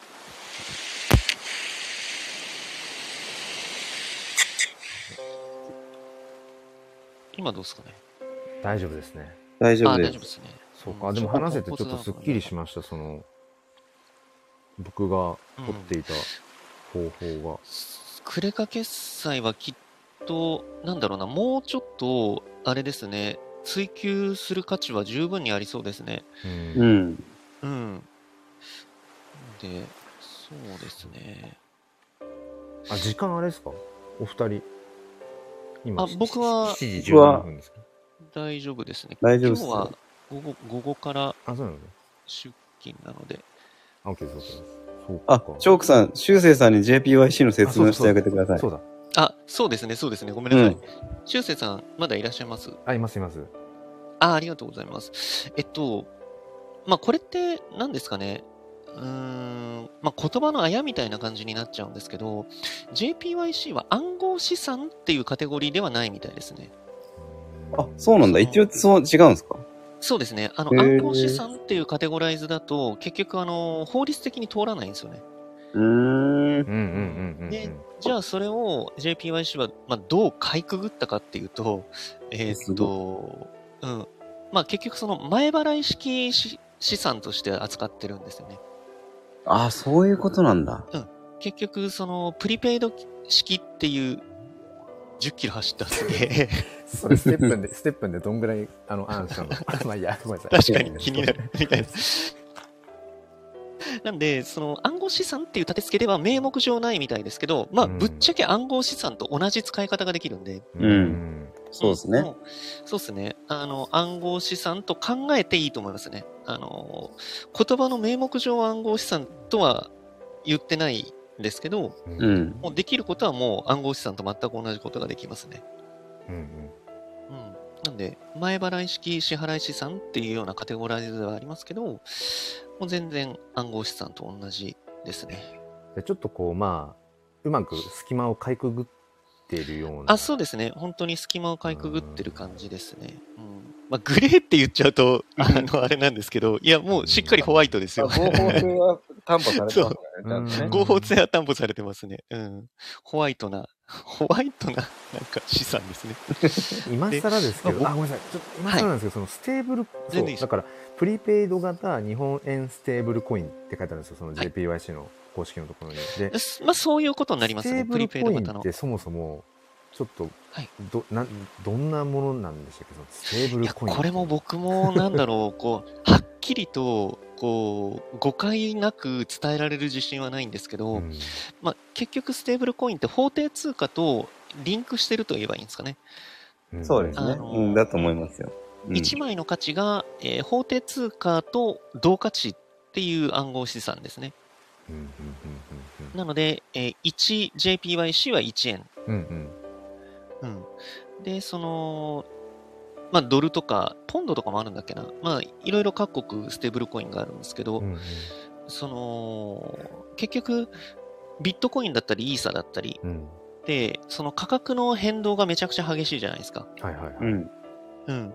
ただ、えっ、と、法定通貨ってそんな暗号資産ほど上下しないんで、うんうんまあ、価値がすごく、なんだろうな、安定するというか、うんう。うんんうん。それですごく使い勝手がいい暗号資産っていうことで、えー今、まあ注目を浴びてるというか、うんううんんうんうん。ものですね。でいろんな種類があるってことですね。いろんな種類がありますねうんうんなるほど。ありがとうございます。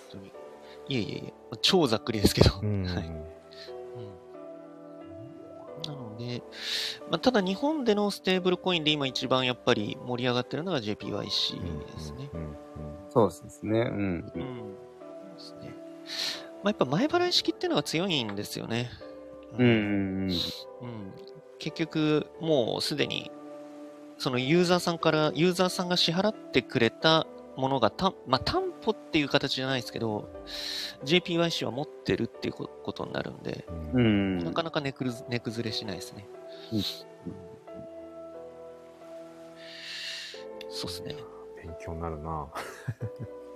いや、全然全然。えーあ、そうそうそう。で、僕、やっぱり JPYC が、えーっと、まあな、何が熱いかっていうのって、あの、買い方が簡単っていうのもあるんですけど、うん。その、結局、JPYC を今度、あの、V プリカっていうものにできるっていう、ちょっと前にもちらっと話したかもしれないですけど、うんうん V プリカっていうクレジット、えっ、と、仮想、仮想プリペイドカードか。う。うんんうん、にできるんですよね。で、これをするとどうなるかっていうと、じゃあ、例えば、えっと、あれもただ1万円からだったと思うんですけど、1万 JPYC を、あのーまあ、若干なりとも多分手数料あるんですけど、えーそれを例えば、9500円分の V プリカにしますと。うんってなると、その、V プリカっていう、確かあれビザ、ビザだったと思うんですけど、ビザのプリペイドカードが、あの、スマートフォン上に作れるんですよね。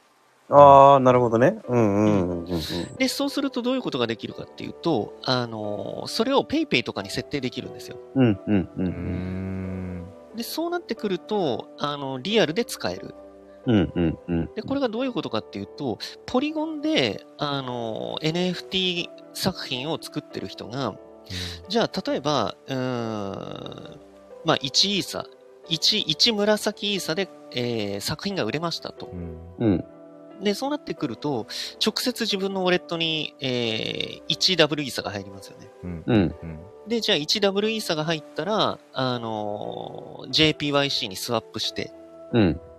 で、そうすると、まあ、13万円ぐらいが、うんえーっと、JP、13万 JPYC に変わるわけですよね。はいはいはいはいうんで、それを V プリカにすれば、まあ、普通に13万円分のプリペイドカードが手に入って、うんうん。ペイペイ決済とかができるわけですよ。なるほどうんうん。なんで、もう、ポリゴン NFT クリエイターさんは、使わない手ないっしょ、みたいな。うんそうですねうん。そんななんか、売れたものをどう現金化すればいいんだっていうことすら考える必要がほぼないというか、うんうんうんうんっていう意味では結構熱いなっていうふうに思ってるんですよね。なるほどうんね。そうんうんうんそこが結構面白いっすね、僕は JPYC。今それこそその今話を聞いて今その写真 NFT を今、は実際えっ、とね4人4人5人ぐらいの方が実際に今こう買ってくれ始めてるんですね。うんうんうん。で、はいはいはいえーとまあまあ、うんまあそんな大した額ではないんですけど、でも例えばそれを、うーんと、まあ利確するっていうか、まあだから要は、じゃあ、日本円にってなったとして、なんか今自分の中でやっぱり結局ブレーキとアクセルの、でも今いいや、アクセル踏んじゃえでやってる中で、例えばこれが要はだからその、えっ、と、確定申告とかうに、ん。どこからのどのタイミングのどの分がうん。どうなるのってちょっと今かなり自分の中で濁しててグレーにうんうんうん。しちゃってて、でこの前職場ではい。なんか基本的に NFT とかの話しても誰もわかんないんですけどあの、うんうんうん。仮想通貨のなんか投資をしてるって人がいて一人。ええマジかっつって、で話聞いたら、その人が言うには結局利確さえしなければそこに確定申告やら、まあ、要は税金なりってものがうん。かからないからうん。運用してただもう例えばね要はもう長期で例えばもう入れっぱなしで、うんうん。うん。っていうような状態であれば特にそれを考える必要はないはずですって言ってて、うん。うん。例えばじゃあ1万円分じゃあちょっと利益出たからじゃあ1万円にこうするかと。って時はそこにかかってくるけれども、うん。でその時になんか逆算してなんかれその冷凍確認してどうこうってやっぱりすごい面倒くさそうな話をしてて。その当時の死ぬ。うん。レートでどうこうとか、だから記録を遡るもしくはメモをしておくとか、よくね、クリエイターさんとか言っあーはいあ、そうですね。うん。なんか果てしなくめんどくさそうだなとか思って、果てしなくめんどくさいと思いますね。でめちゃくちゃめんどくさいですね、それ。ググってもいまいち、ツイッターとかでうん。タグとか検索しても、なんか出てこないし、みんなうん。ちょっと曖昧に。あのーみんな正直曖昧なんですよ、今。う ん。うん。うん。思います。で、多分個人、個人の場合はおっしゃる通りで、利確しなきゃ大丈夫ですよ。うん。うん。だからこれが企業の場合になっちゃうと、含み益のとこに税金かかっちゃうから、うんみんなはいはいやらない。はいはいはい。そういうトライ、あ、そういうことか。そうそうそうそうそうそう。だから例えば、黒さんが、うん。まあ1イーサー100円だったとして、うんうん。で、100円で買ったとしましょうん。う。で、3日後、4日後に120円ぐらいになったから、うん。じゃあ売ろうかなっつって20円利益出るじゃないですか。うんうんここに、まあ、課税がかかってくるんで、うん個人の場合はね。うんただ、企業の場合は、イーサ100円で買って、3日後20円になりました。で、売らなくてもここに課税がかかっちゃうんですよ。そうなんですよね。そう。で、自国的税制なんで、だからやんないんです、みんな。そうですね。それをだからマジで地今、税制をって言ってるのは、その、その。そうそうそうそうそうですね、そうですね。うん。含益にかかっちゃうんで、何それ？みんなやらない。そういうこと意味不明ですよね。そり ゃ、じゃあ、じゃあ、イーサをさ、ちゃんと使えるようにしろよって話ですよね。本当にね。そりゃ海外に意味不明ですよ、本当に。ああ、なるほうん、そうどで。すね。じゃあえ、、ただ、え、あの、あ、ごめんなさい。ああの、NFT の場合がどうかっていうのも、ちょっと僕まだ調べきってないんですけど、これもまた、同じじゃないかな。いやー、どうそう、なね。なのね、結構見解が分かれてる感じがあって、そうなんだ。うん。うん、それはもう NFT が売れた瞬間に課税対象になるよっていうふうに言ってる人もいれば、うんうんううんん。いや、売れたっつってもイーサなんですけど、みたいな。うんうんポリゴンなんですけど、どねこれこれどうやって使うの使えないっしょ、こんなの課税対象になるわけねえじゃんっていうはいふうに、うん、言う人もいて、た、多分ね、しっかり分かってる人は、あの、本当にすごい売れてる人とか、うんはいはいはいはい。はいうん。でもそういうめっちゃ売れてる人は多分普通に税理士とかに任せてる気もするんで、ああ、金額が金額だからね。そうです、そうです、そうです。うん、だから、ちょっとね、やっぱりそこはいろんな人の意見を聞かないといけないかもしれないですね。なるほど。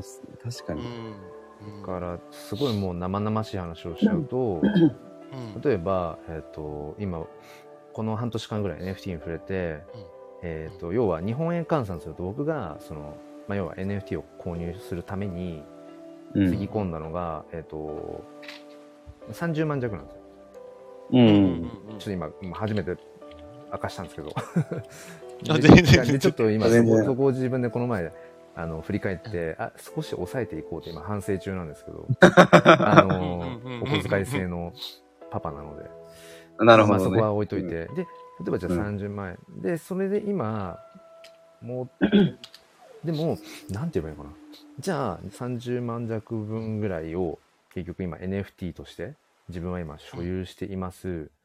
この状態では別に何も多分考える必要はなく、ないのか。うん。きっとないはずですよね。で、うんじゃないはずあ例えばこれが、えーっと、トータルで、じゃああと、そうだな、じゃあ半年後ぐらいとかに、うん自分が持っている NFT のトータル的な価値が100万円分になってました。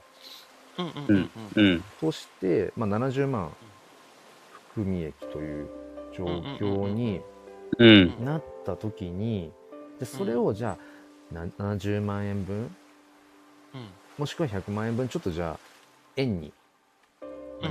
まあ、要は利確するかってしたら、その時に何かしら、やっぱり考える必要が出てくる。だとは思うんですよね。だと思いますよ。うん。う。ん、あの結局 NFT も 例えば黒さんが買ったその NFT が、うん。まだ黒さんのハードウェアウォレットにある状態で、うんうんでそれがそのイーサの高騰だったりもしくは、えーっとその NFT 自体の価値が、えーフロア価格が上がって、うんであの金額が上がったとしてもそれが課税対象になるとはもうなんないはずですよね。うんうんうんこれは、うん。それはないと思う。それはないですよね。なので、おそらく、その、あ、ちょっと高くなったんだ。うん、まあ、じゃあ、あのークリエイターさんにも還元するっていう意味でも、うあの、売ってみようっていう感じで、それを、じゃあ、例えば70万円として、えー、70万円換算のイーサを獲得しましたと。うんうんうん。で、その時に課税対象になるかっていうのが、僕はちょっと正直、どっちかが調べないとわかんないなって感じですね。ううんうんならないと僕は思うんですけどね。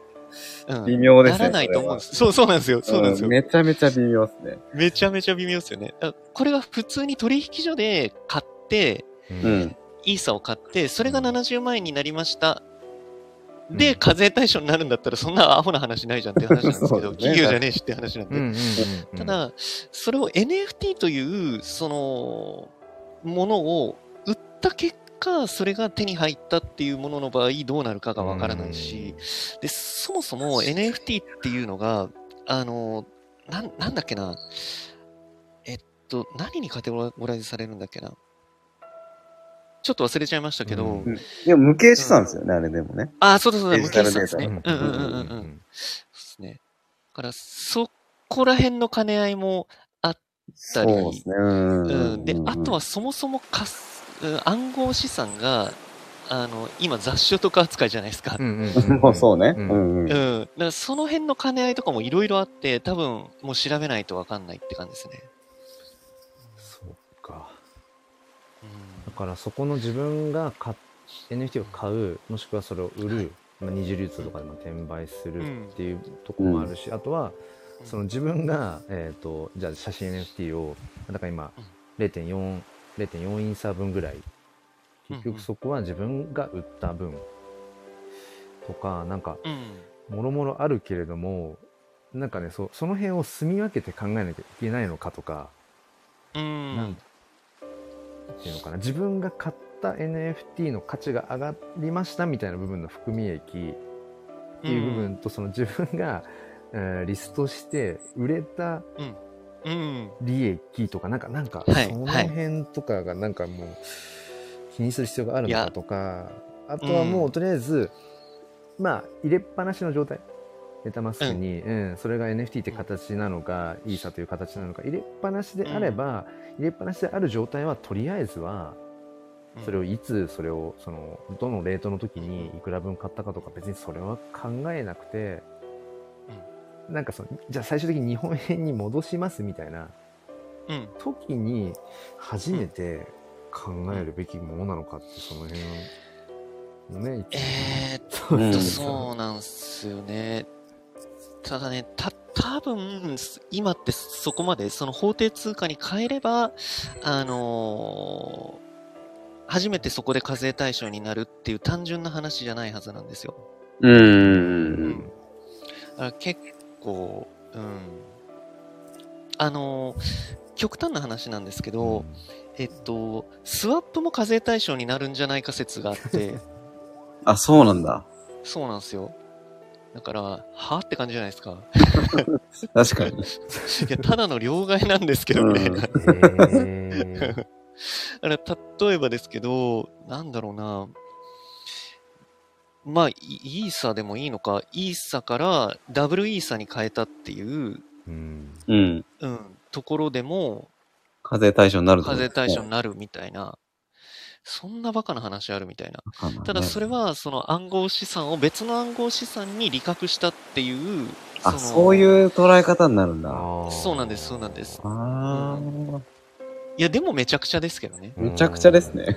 うん、だって物理的に使えねえんだからさっていう、そのおいや、金。本当に。日本国内で使える資産だったらいいよっていう。うん。うん。だからそこら辺、あの結構 DeFi とかやってる時にそこをやっぱりブーブー言う人が、まあ当たり前ですけどああ、多くて。そうですね。それはもう、ねうん意味不明みたいな。う んそうでそのだからそういったところもあるんで、だから結局どこが数になるのかっていうのは、うん。てか多分決まっ、なんか国もそういう見解を出してないはずですよね。でも。うん、そうなんですよね。そう確かに調べても。よくわかんないそうだからうん。結論から言うともう生々しい話、例えばその今自分が持っているその仮想通貨にしても NFT にしても、その生活をするためにどうしても例えば日本円に換金利利確まあ要はしなきゃいけないっていう状態じゃないのであればうん。とりあえずちょっともうそのまま持った状態でうん。なんだろうなまだちょっとだから要は様子を見続けてうん。おいた方がまあいいのかなっていう。うん。うんうん切実に今ちょっともう生活費として 日本円にこう、なんだ、まあ、か換金というかこう戻さなきゃいけないとかじゃない限りうん。考えなくてもいいのかなとかね。まあそうですね。うん。いや、ただこれって本当に難しい問題でというか、まあ国側としても絶対に難しい問題なんですそうね。ですよね。う。うんん。うんその、日本国内だけでっっていう話なのであれば、じゃあそれこそさっきのその JPYC でもいいから、JPYC とかの法定通貨に、えー、リンクしたステーブルコインに変えた瞬間に、その課税対象になるとか、うん。うん。うん、あとは自分のその、なんだ、えー、国内取引所に持って帰ってきて、うん。で、それを円に変えた時に課税対象になるとか、うんうんうん。はいはいはいはい。まあそういったすごいシンプルな感じでいいと思うんですけど、うん。その変な話、その、海外の EC サイトとかだと、普通にビットコイン決済とかできるわけですよね。そうですよねうん。うん。うん。で、下手したら国内にもあるかもしれないですよね。うんうんうん。あれだってどこで、ヨドバシかビッグカメラかどっちかできますよね、確か。マジっすか？そんなポピュラーなところもうできるんですか？確かビットコイン決済できるはずなんですよ。どっちかが。あの、そうなってくると、じゃあどこから課税するかがすげえ、うん。難しくなりますよねうんだから複雑になってきますよ。うん。いろんなとこがそういう、うん、なんか仮想、仮想通貨決済導入するとかになってくると、ですね。実際でも JPYC も、あの、松屋百貨店で使えますから、あ、そうなんですよね。そうなんですよね。そうそうそう松屋百貨店で使えるんですよ。えー謎ですけど。謎、本当に謎。謎マジで地道活動。えー、すごいマジで謎だけど、そう、うん使えるユースケースが出てきてるから、うん。どうなんだろうなっていうの。ねうん。いや、だから、ここはね、なんか一元化するっていうのはなかなか難しいとは思うんうですけど。んうん。まあ確かに確かに。うんまあね、ちょっと、でおそらく、その、専門家、税理士とかによっても多分見解が変わってる気がするんですよだとね。思いますね。うん。うん、本当に今って。だからそこは本当にちゃんと国が、うん、しっかりと言ってっていう感じ。うん。それこそ法解釈の違いみたいな、そういう、ね、なんか、ああ、うん。ね、人によって捉え方がっていう段階だろうし、だからその後その副業の金額的な壁とか、そういう話とかにも。連動したりとかで、うん。そう、もうでも今そう、自分の中では、いや、一旦もうアクセル踏んじゃえみたいな、よくわかんない勇者、勇者モードに突入しちゃってるので、でも、やっぱりどっかで、いやー、これどうなんだろう。しかもその、理覚するにしても、それまでずっと持っとくにしても、その過程で、それこそ、なんだ、スワップにしてもね、ちょこちょこいろいろやってるわけで、うんその一個一個まで細かく遡って追求とかになった日にはとかね。うん。うん。うん。うん。まあでも記録としては一応、まあ、残っうん。るまあ、残ってますからね、ねトランザクションうに。うん。ん。ただ、それを調べるっていうのもね、めちゃくちゃ、うん。うん、無理っすって感じなんで。あれですよ。もう爆撃出さない限りは、多分、あ、そうそうそうそう。うんいや、本当にその通りで、僕もそんな気軽な気持ちでいますね。こんな、だって超めんどくさいじゃないですか。トランザクション超めんどくさいです。本当に。一超めんどくさいです。人一人乗っかけてやんないと思うんですよね。ねこれが何何のあれだったかみたいなのとかも、もうもはやわかんないし、わかんないですね。わかんない。しかもその時の、なんかレートうん、そうです、そうです、そうです。そっかその時のレートとかでまあでも。それはあれなのかな？なんか遡って日付で検索とかしたらレートとかって全部？まあ、出ますけど、それもクソめんどくさいです途方もね。ないでもないですよね作業として。そうですよね。途方もないですいやー作業ですよ、本当に。うん。まあ、ただこれを、そういうのを簡単にこう調べられるツールが出るとは思うんですけどね。んあ、出ますね、出ますね。出るとは思いますけど、まあ、とりあえず爆撃出さない限り大丈夫。そうそうそうそうそう。とりあえず爆撃出さない限り。うん千万稼ぎましたとかだったらやっぱ危ないけど、うんうんですね。まあまあまあ、そんな小遣い程度じゃ絶対突っ込まないはずなんで、絶対突っ込まれないですね。うん。例えばじゃあ、マジで今仮の話ですけど、今何千万円か分の、例えば、うんなんか、いあ NFT とか、あ NFT を例えば所有してる状態で、そのまんままあだから要は利確とかせずにっていうまあ別に状態でも、まあその状態では別に何もビビる必要はないっていう感じおそらく。うん。おそらくですね。う んでうん。別にそれは大丈夫だと思うけどないや、僕も大丈夫うんだと思います、さすがに。うん。しかもそれ変な話個人情報が紐づいてないメタマスクうん。まあ、そうですね。うんそうですねだ。からこのウォレットにじゃあ1000万円分 NFT 入ってるよねでもそこから特定の誰っていうのをうん。直結直接はまあ割り出せないのかだからそこがまたね、あの、うん。問題というか、国がなんとか、どうする、うん。どう捉えるそうそうそうそう、ね。うん。個人情報と紐付けなか、紐付けにあかんのちゃうのっていうようなうん。話になってたり、うん。そうですね。だから、結構、うん。まあね、人によってやっぱり捉え方が違うぐらいアバウトな感じですから、うんその、どこを落としどころにするかもやっぱ個人だと思うんですよ、本当に。確かにね。うん。うん。やっぱり、えーこれちょっとしっかり調べないと、ちょっとうやも、もやもやするなっていう感じだったら、やっぱり調べた方がいいと思いますし、うんうん。で、僕は本当にミンミンさんが今言ってたような、爆撃上がらない限り大丈夫っしょぐらいの感じなんで、同じ感じですねなんで、うん。そうそうそうそう、だからそこまで追求してないんですけど、うんうん、であとはそもそも、これから、うん、法規制が入るから解釈がどんどん変わるだろうから、今がっつり調べるところ、調べたところで、また変わる可能性があるからっていう、ううんん、だからそういう気持ちもあって、そこまで突っ込んでないですけど、まうんあやっぱり、うん、どうしても気になる場合は調べた方がいいと思いますし、それこそ爆撃上げたのであれば 調べた方がいいしっていう。それは、うん。調べた方がいい。ですね。だからそういう感覚でいますね、僕は。うん、なるほどですね。ですね。なので、どの辺がその黒さんにとって、じゃあ、まあ、すっきりしたっていう風になるかっていうところだと思いますね。うんあでもおそらくそのよくわかんない勇者モードに突入してアクセル踏んじゃえってなったのもはい。ある程度自分のまあできうる限りで調べた上で、そのうん副業にしてもその今の仮想通貨の税制などにしても、あ結論、今のこのフェーズで自分のその今のだから状況ですよね、うんどれぐらい利益が出てるかとか、その自分の写真 NFT をその売った額にしてもそうだけど、うん。今のフェーズでなんかあんまりどうこう言ってても、うんうん。うん、なんか大会の雫じゃないけど、こっちの使い方ないけど、なんかそうそう思います、本当うに。ん。ってなって、だったら、うん。そもそもまだまだこの NFT、Web3、クリプトってものが時代が追いついてなくて、法整備もうん解釈も追いついてない。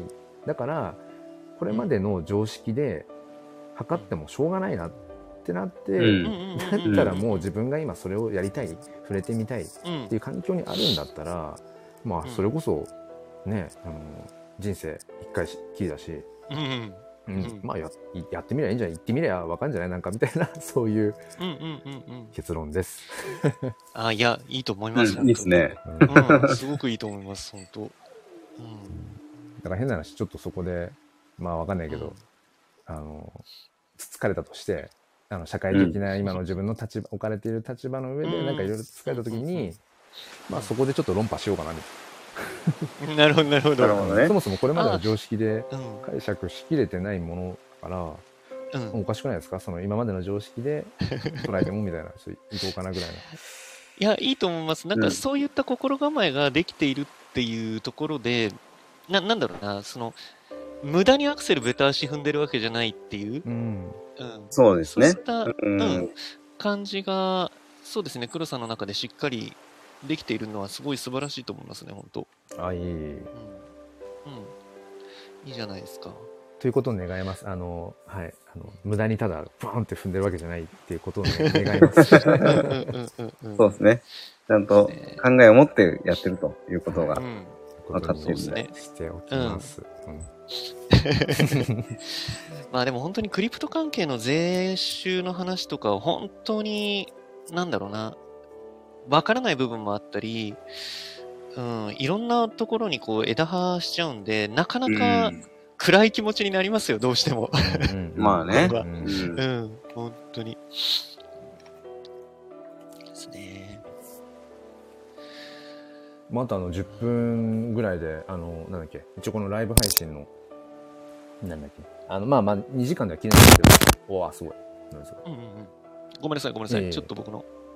多分あと10分ぐらいで切りが良くなりそうな時間かなとも思うんですけど。そうですね。なんかあのじゃあ、とりあえず8時ぐらいをそうですね。目安っていう感じにしましょうかそうですねち。なみにあの前、うんこの前実験してライブ配信は、えっ、と、そう、24時間以上ぶっ続けでやってもうん収録ができる、そして保存ができるということがこの前。保存できるんですか ?24 時間。あの、やっすごいっすね。なんだっけ、えっ、と、なんだっけ、あっちの、スタイフエコー、ツイッターコミュニティのスタイフエコーの、はい。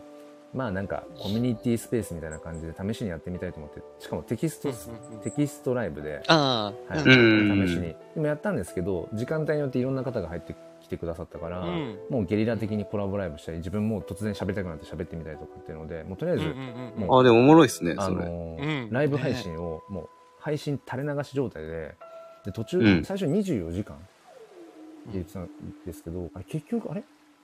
結局ね、そこからさらに超えて、どこまで超えたんだ。で、そう、どこまでいけるんだろうって試したくなったんですけど、なんかもう丸2日ぐらい行くところで、なんかもういいやってなっちゃって。これ多分丸無2日行ったのすげえな。丸、あ、何時間だったかなすごいっすね。丸2日すげえ。丸2日行きそうなぐらいの勢いだったので、でもなんかそこで分かったのは、スタイフの運営側も多分、ライブ配信の上限時間は決め、多分決めてないっていうか作ってないっぽくて、うんマジっすか。そもそもそんなに何十時間もライブをやるだろうってことを多分想定してなかったんでしょうね。まあでしょうね。僕はそこの意味不明なラインを超えたっぽくて、うん。うんそうそう だからもういいや、実験終了ってなって、で、なるほどその後保存ができるのか問題で、保存するには何時間かかるんだっていうのでもやってみたけど、でもものの15分ぐらい待機して保存ができて、でちゃんと、マジっすか、15分かかったんだ。それもすごいですね、確かに。で、ちゃんとあの、タイムスタンプ機能、あの、スタイフって説明欄のところにあうんの、、うん、うん。1カンマなんとかとかすると、あ、ダブルカンマか、なんかすると、うんそこに、あの、その時間に飛べるので、そうそう。それでちゃんとね、えーっと、だから何十時間分かなんか、もうバカですよね。タイムスタンプで区切って。でもそれもちゃんと、えーっとね、でもね、2時、1時間、2時間を超えるあたりから、あ、違うな、なんか、2桁時間だから何十時間を、十、十何時間を超えたあたりからタイムスタンプ機能が機能しなくなるみたいなこととかも実験それはそうなんだ。できて、そう、何をやってんだって感じですけど、いやいやいやいや。すごい作業。そうなんですよ。なるほどな。ただ、保存できるっていうことは、サーバーに残ってるってことですもんね。ですね、そう多分ね。そうなんですよ。ちょっと今なんか細かい時間とかごめんなさい。もしかしたら持ってるところとか正確じゃないところあるかもしれないのであいえいえいえあれですけど。うん。でも、そう、それぐらいできるっていうのは。うそうそうすげえな。ね。んめちゃくちゃすごいですね。うん。ただ、そういうあの、なんだろう、こう、黒さん結構前々から、あのーコミュニティっていう、こう、居場所を創作したいっていうふうにおっしゃってたじゃないですか。あーそうですね。うん。だから、なんとなくその、スタイフ開いてう、ん。スタイフ開くと、なんかこう、その黒さんの、そのライブの、あの、テキストではありますけれども、うん。うん。そこがあるみたいなところって、うんなんかすごい面白いなと思ってて、そうですね。でもあれも結局なんかその試しに一回やって、その24時間ライブとかで出してやって、うんなんかその後、わかんないけど満足しちゃったんですよね。だからもしかしたらちょっと、その形ではないのかもしれないし。あなるほどなるほどうんそういうことですねそうですね。でも今なんとなくやっぱり目がいくというか気持ちが向く向いてるのは、うんやっぱり DAO とかその、まあ、ディスコード内のうんうんうんうんうん媒体で言うんだったらそのディスコードとかそっちの方にちょっとやっぱり気持ちとか NFT の向こうにあるコミュニティみたいなところに今ああ、なるほど、なるほど。目が向いてるかなっていう。うんうんうんうんだから昨日もあの、ピクセルヒーローズダウのあのコアメンバーの、あの、うんイクケンさんと、あの、コラボ収録させてもらったんですよ。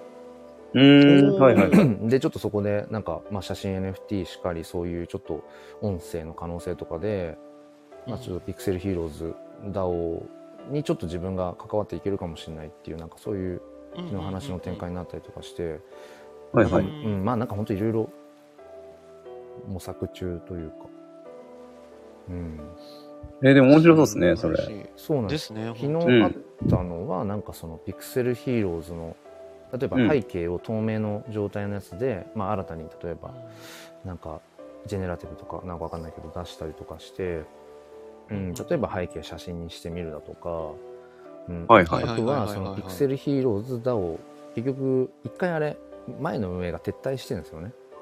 あ、そうなんです実ね。でその後 DAO に委託委託っていうかそのまま譲った感じで、うん。それのまあ中心人物の一人がその育賢さんだったりとかして、うん。実質育賢さんは、まあ、あるある種そのクリエイターっていうか、まあ、広報担当、マーケターとしてだからそのツイッタースペースとかでいろいろアナリストとかをしてるっていう、まあ、そういうポジションだったりして、うん、でもなんかそういうアナウンスするような話せる人がなんか全然いないみたいでそう。だからなんか今度言ってたのは、うん。なんかまた新たにピクセルヒーローズの展開があるのでなんかそれのうんうん単純にその原稿とか案内のうん。やつとかだけ例えばもらっといて、うんそれをなんかその音声を通して発しなんかそのマー,、マーケほ広報として、うん、うん、そうですね。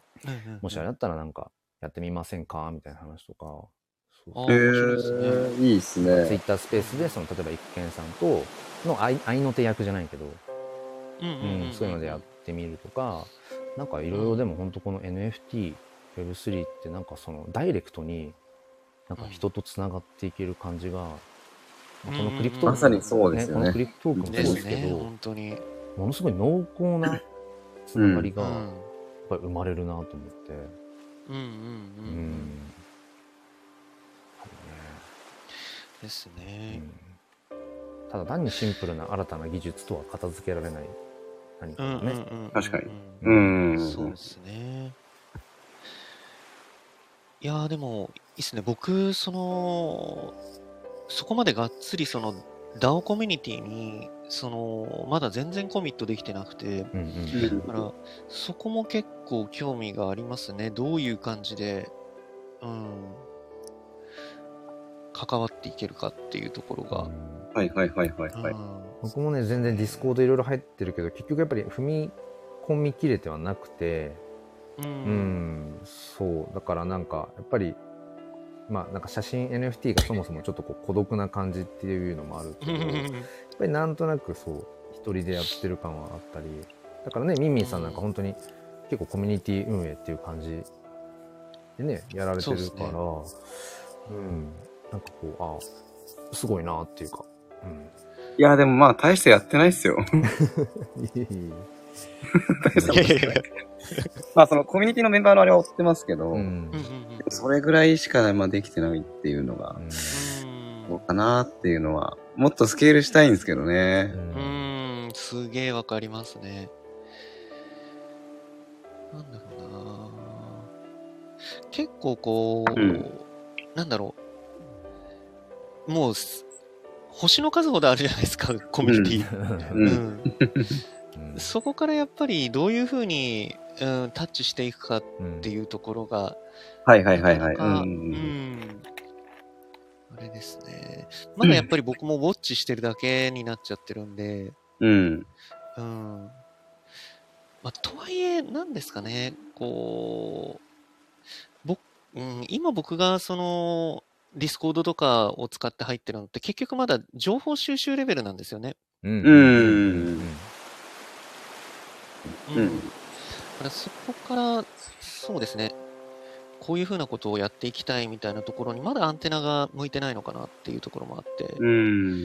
うん、ただ、なんだったら、うん、なんか NFT も、あれなんですよね、こう、どうしても、こう、クリエイター目線で見ちゃうんで、ああ、そっかそっか。うん、参加の仕方がですね。うんうんうんそうなんですよ。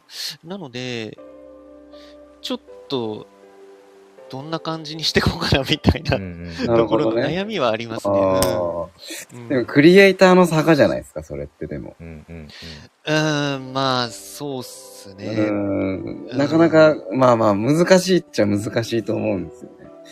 そうですね。うんなんか、まあ、とはいえ、やっぱり面白いプロジェクトがあったら、うん。もうそれこそ、クリエイターとか、なんか、取っ払って参加したいっていうのも、あるんですけどうん。なんかそこまでこう、がっつり行きたいなっていうのが、うんまだないんですよね。あ、うんうんまあ出会ってないっていうのもそう、確かに大きいかもしれないですね。うん、あるかもしんないですよね。だから、なんかなっていう、ななんかあればいいな、みたいな。多分、そのチョークさんの、その、あ、なんかわかんないけどワクワクドキドキするみたいな、そういうくすぐる何かが多分、きっと、今どっかにあるのかもしれないし、これからどっかで生まれるのかもしれないし、うん、それは僕も。しかりで、なんか多分、あここのコミュニティにガッと足踏み込みたいみたいな、うん。なんかまだそこまで多分出会ってないだけなのかもしれないしでもやっぱり昨日育賢さんと話してて、ちょっとピクセルヒーローズ縁があるのかもっていうのを感じ始めてたりとか初めて買った NFT がピクセルヒーローズ X だったりもしたしうんうんうん。そうなんかねそのあ、そうだったんですね。そうほぼほぼ最初ですね最初一番最初に買ったのはあの偽物の NFT っていう大失敗ですけど そうなんだ。その後ちゃんとあのちゃんと分かった上で、あのうんある程度名があるもので買ったのはそうピクセルヒーローズ X ですね。あーそうそうなるほどそうなんだそうそう。だから、まあやっぱやっていく中で、理屈じゃなくて、うん頭じゃなくて、なんかわかんないけどっていう突き動かされるものがきっとあるんだろうな。うんだからもううんむむしろそれが自然的に出てくるだろうっていう。ああ、かもしれないですうんね。確かに確かに。何かこう追い求めるのもわあの、うんうんうん悪いことじゃないけれどそうそもう、そうそううん、なんか、そうっすね。うやむやにそれをこう探さなきゃってなるのもまたちょっと違うかもしれないですね。そうそうだと思いま。すね。なんかそんなな感じるほど。をね、うん、最近やっぱり感じますね。自分でもいろいろディスコードをみ見て回らなきゃとか、ディスコードになれなきゃみたいな、はい。はい。はい。ちょっとねはい。一通りしたんだけど、うん。でももちろんそのそう意識的に追求していく部分ももちろん大事だと思うけど、もうなんかこっちがどうこうじゃなくても本当降って湧い降ってくるみたいに湧いて出るようなうんうんうんうんうん。ものってぱりあるなと思うので、うん。このクリプトークなんかもまさになんなんだろう。なんか気づいたら確かに確かに。この場が生まれていたそうっし、うんうん、確かにね。そうなんですよ。うん。うん。ありがたいっす、本いや当に。本当に。いやもう本当に今日もその他ではちょっとやっぱ聞きづらかったりとかうん。なんかそうですね。うまくこう話せないようなことが今日もめちゃくちゃやっぱりそれこそクレカ決済の話もそうだしクレカ決済の話ね面白かった。いや本当にね。いえいえ知らなかっだから、んなんか本当に僕にとってはここは、うん、それこそ、うん、大事な大事なっていうとちょっと野暮にむしろなっちゃうけど僕はもうコミュニティですねここねいやー、本当に私もありがたいです、うんマジでた。。うん。うん。ちょっとクレカ決済のやつはもう少し僕もやってみようかな。うんいやここって本当にいろんなハードルの、うん、足かせになってるんで、うんそうですね。いや、本当にそう。うん。う。うんんでそれこそ使ってるデバイスによっても、だから OS によってもまた違うんだなってことをなんとなく今日感じて、うんうんかもですけどね、ちょっとそこも、んうんまだまだ調べる余地があるなっていう。今んとこ iOS 優勢ですよね、でなも。んかそんな感じですね。そんななんか気 Android がしなんか。使えないみたいなのあるじゃないですか。いや、あります、あります、あ本当に。アンドロイド使えない。本当クリプトに問わずありますからね、この。格差あそうそう、なんかね。だってスタイフのコラボでさえ、ちょい前までは Android できなかったですよ、確か。あ、そうなんすか？そうなんだ。コラボ上がれなかった。やば。あうんーやばーすで、本当に。いややばいっすね。うん。いや、だからやっぱりなんだかんだ言って iOS ってめちゃめちゃ優秀なんです。iOS というか、まあ、その、うんアップル、ってことなんでアしょうね。ップルテクノロジーってやっぱりめちゃめちゃ優秀なんですよね。ねうん。うん。そっか。ですねいや、今日も本当に映画一本分の時間で。もです。ね、本当に。でもなんか本当になんだ、あのー、ね、いや、でもあっという間ですよね、ここ。あうんっちゅう間っすね、マジで。まさにこう、でも実践をしてね、やっている話で、うん、うんめちゃくちゃ楽しかったです。いやー、本当に面白かったです。ちょっとちょっとまた、うん2週。間後、ぜひうんお願いしたいですし。そろそろその期間ですと、ね、本当にリアルでっていうあ、そうですね。そうですね。そんな、そんな時期にも差し掛かってくるから。そうっすねま。たじゃあちょっとそれも、あね。の、もし、こうんこで、あの、言えなかったら全然あれなんですけど、うん。黒さん、具体的に何日頃からいわゆる夏休み的な感じにえなるんでか、ーとですすね、えーと、21ですね。ああ、じゃあもう本当に2今月の週間後はもじゃあ、じゃあう、ね。ですね。じゃあ、じゃあもうねって感じですね、本当に。そうそうそう。そうなんですよ。えー、え、で、あれですか、8月いっぱいな感じですか？8月いっぱいですね。そうですね。あああ、やっぱそうですよね。すごいな。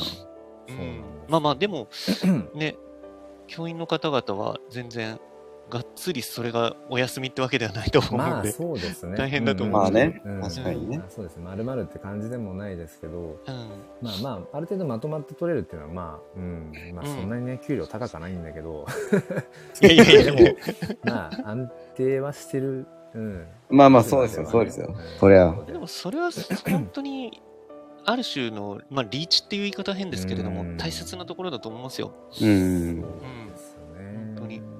からたまにね、なんか、これこれをずっと続けていく人生なのかどうかってたまに考えたりとか、今後多分考えるうんタイミングってあるだろうなと思いつつ、まあ今はうん今の自分のね、この生活の中で、うん。なんかやれること。思いますけどね。うん。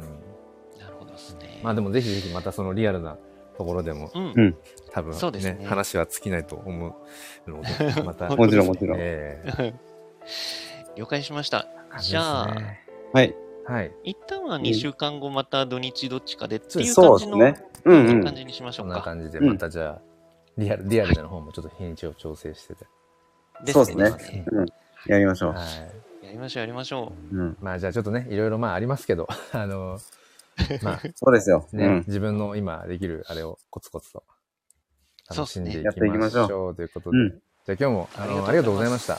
はい、こちらこそ。本当に本当にめちゃ楽しかったありがとうございます。えりがとうございました。そしてあのずーっと聞いてくださっている方はちょっとあれか、さすがにあれですけど、うん、なんか聞いてくださった方も、アーカイブで聞いてくださるマニアですね。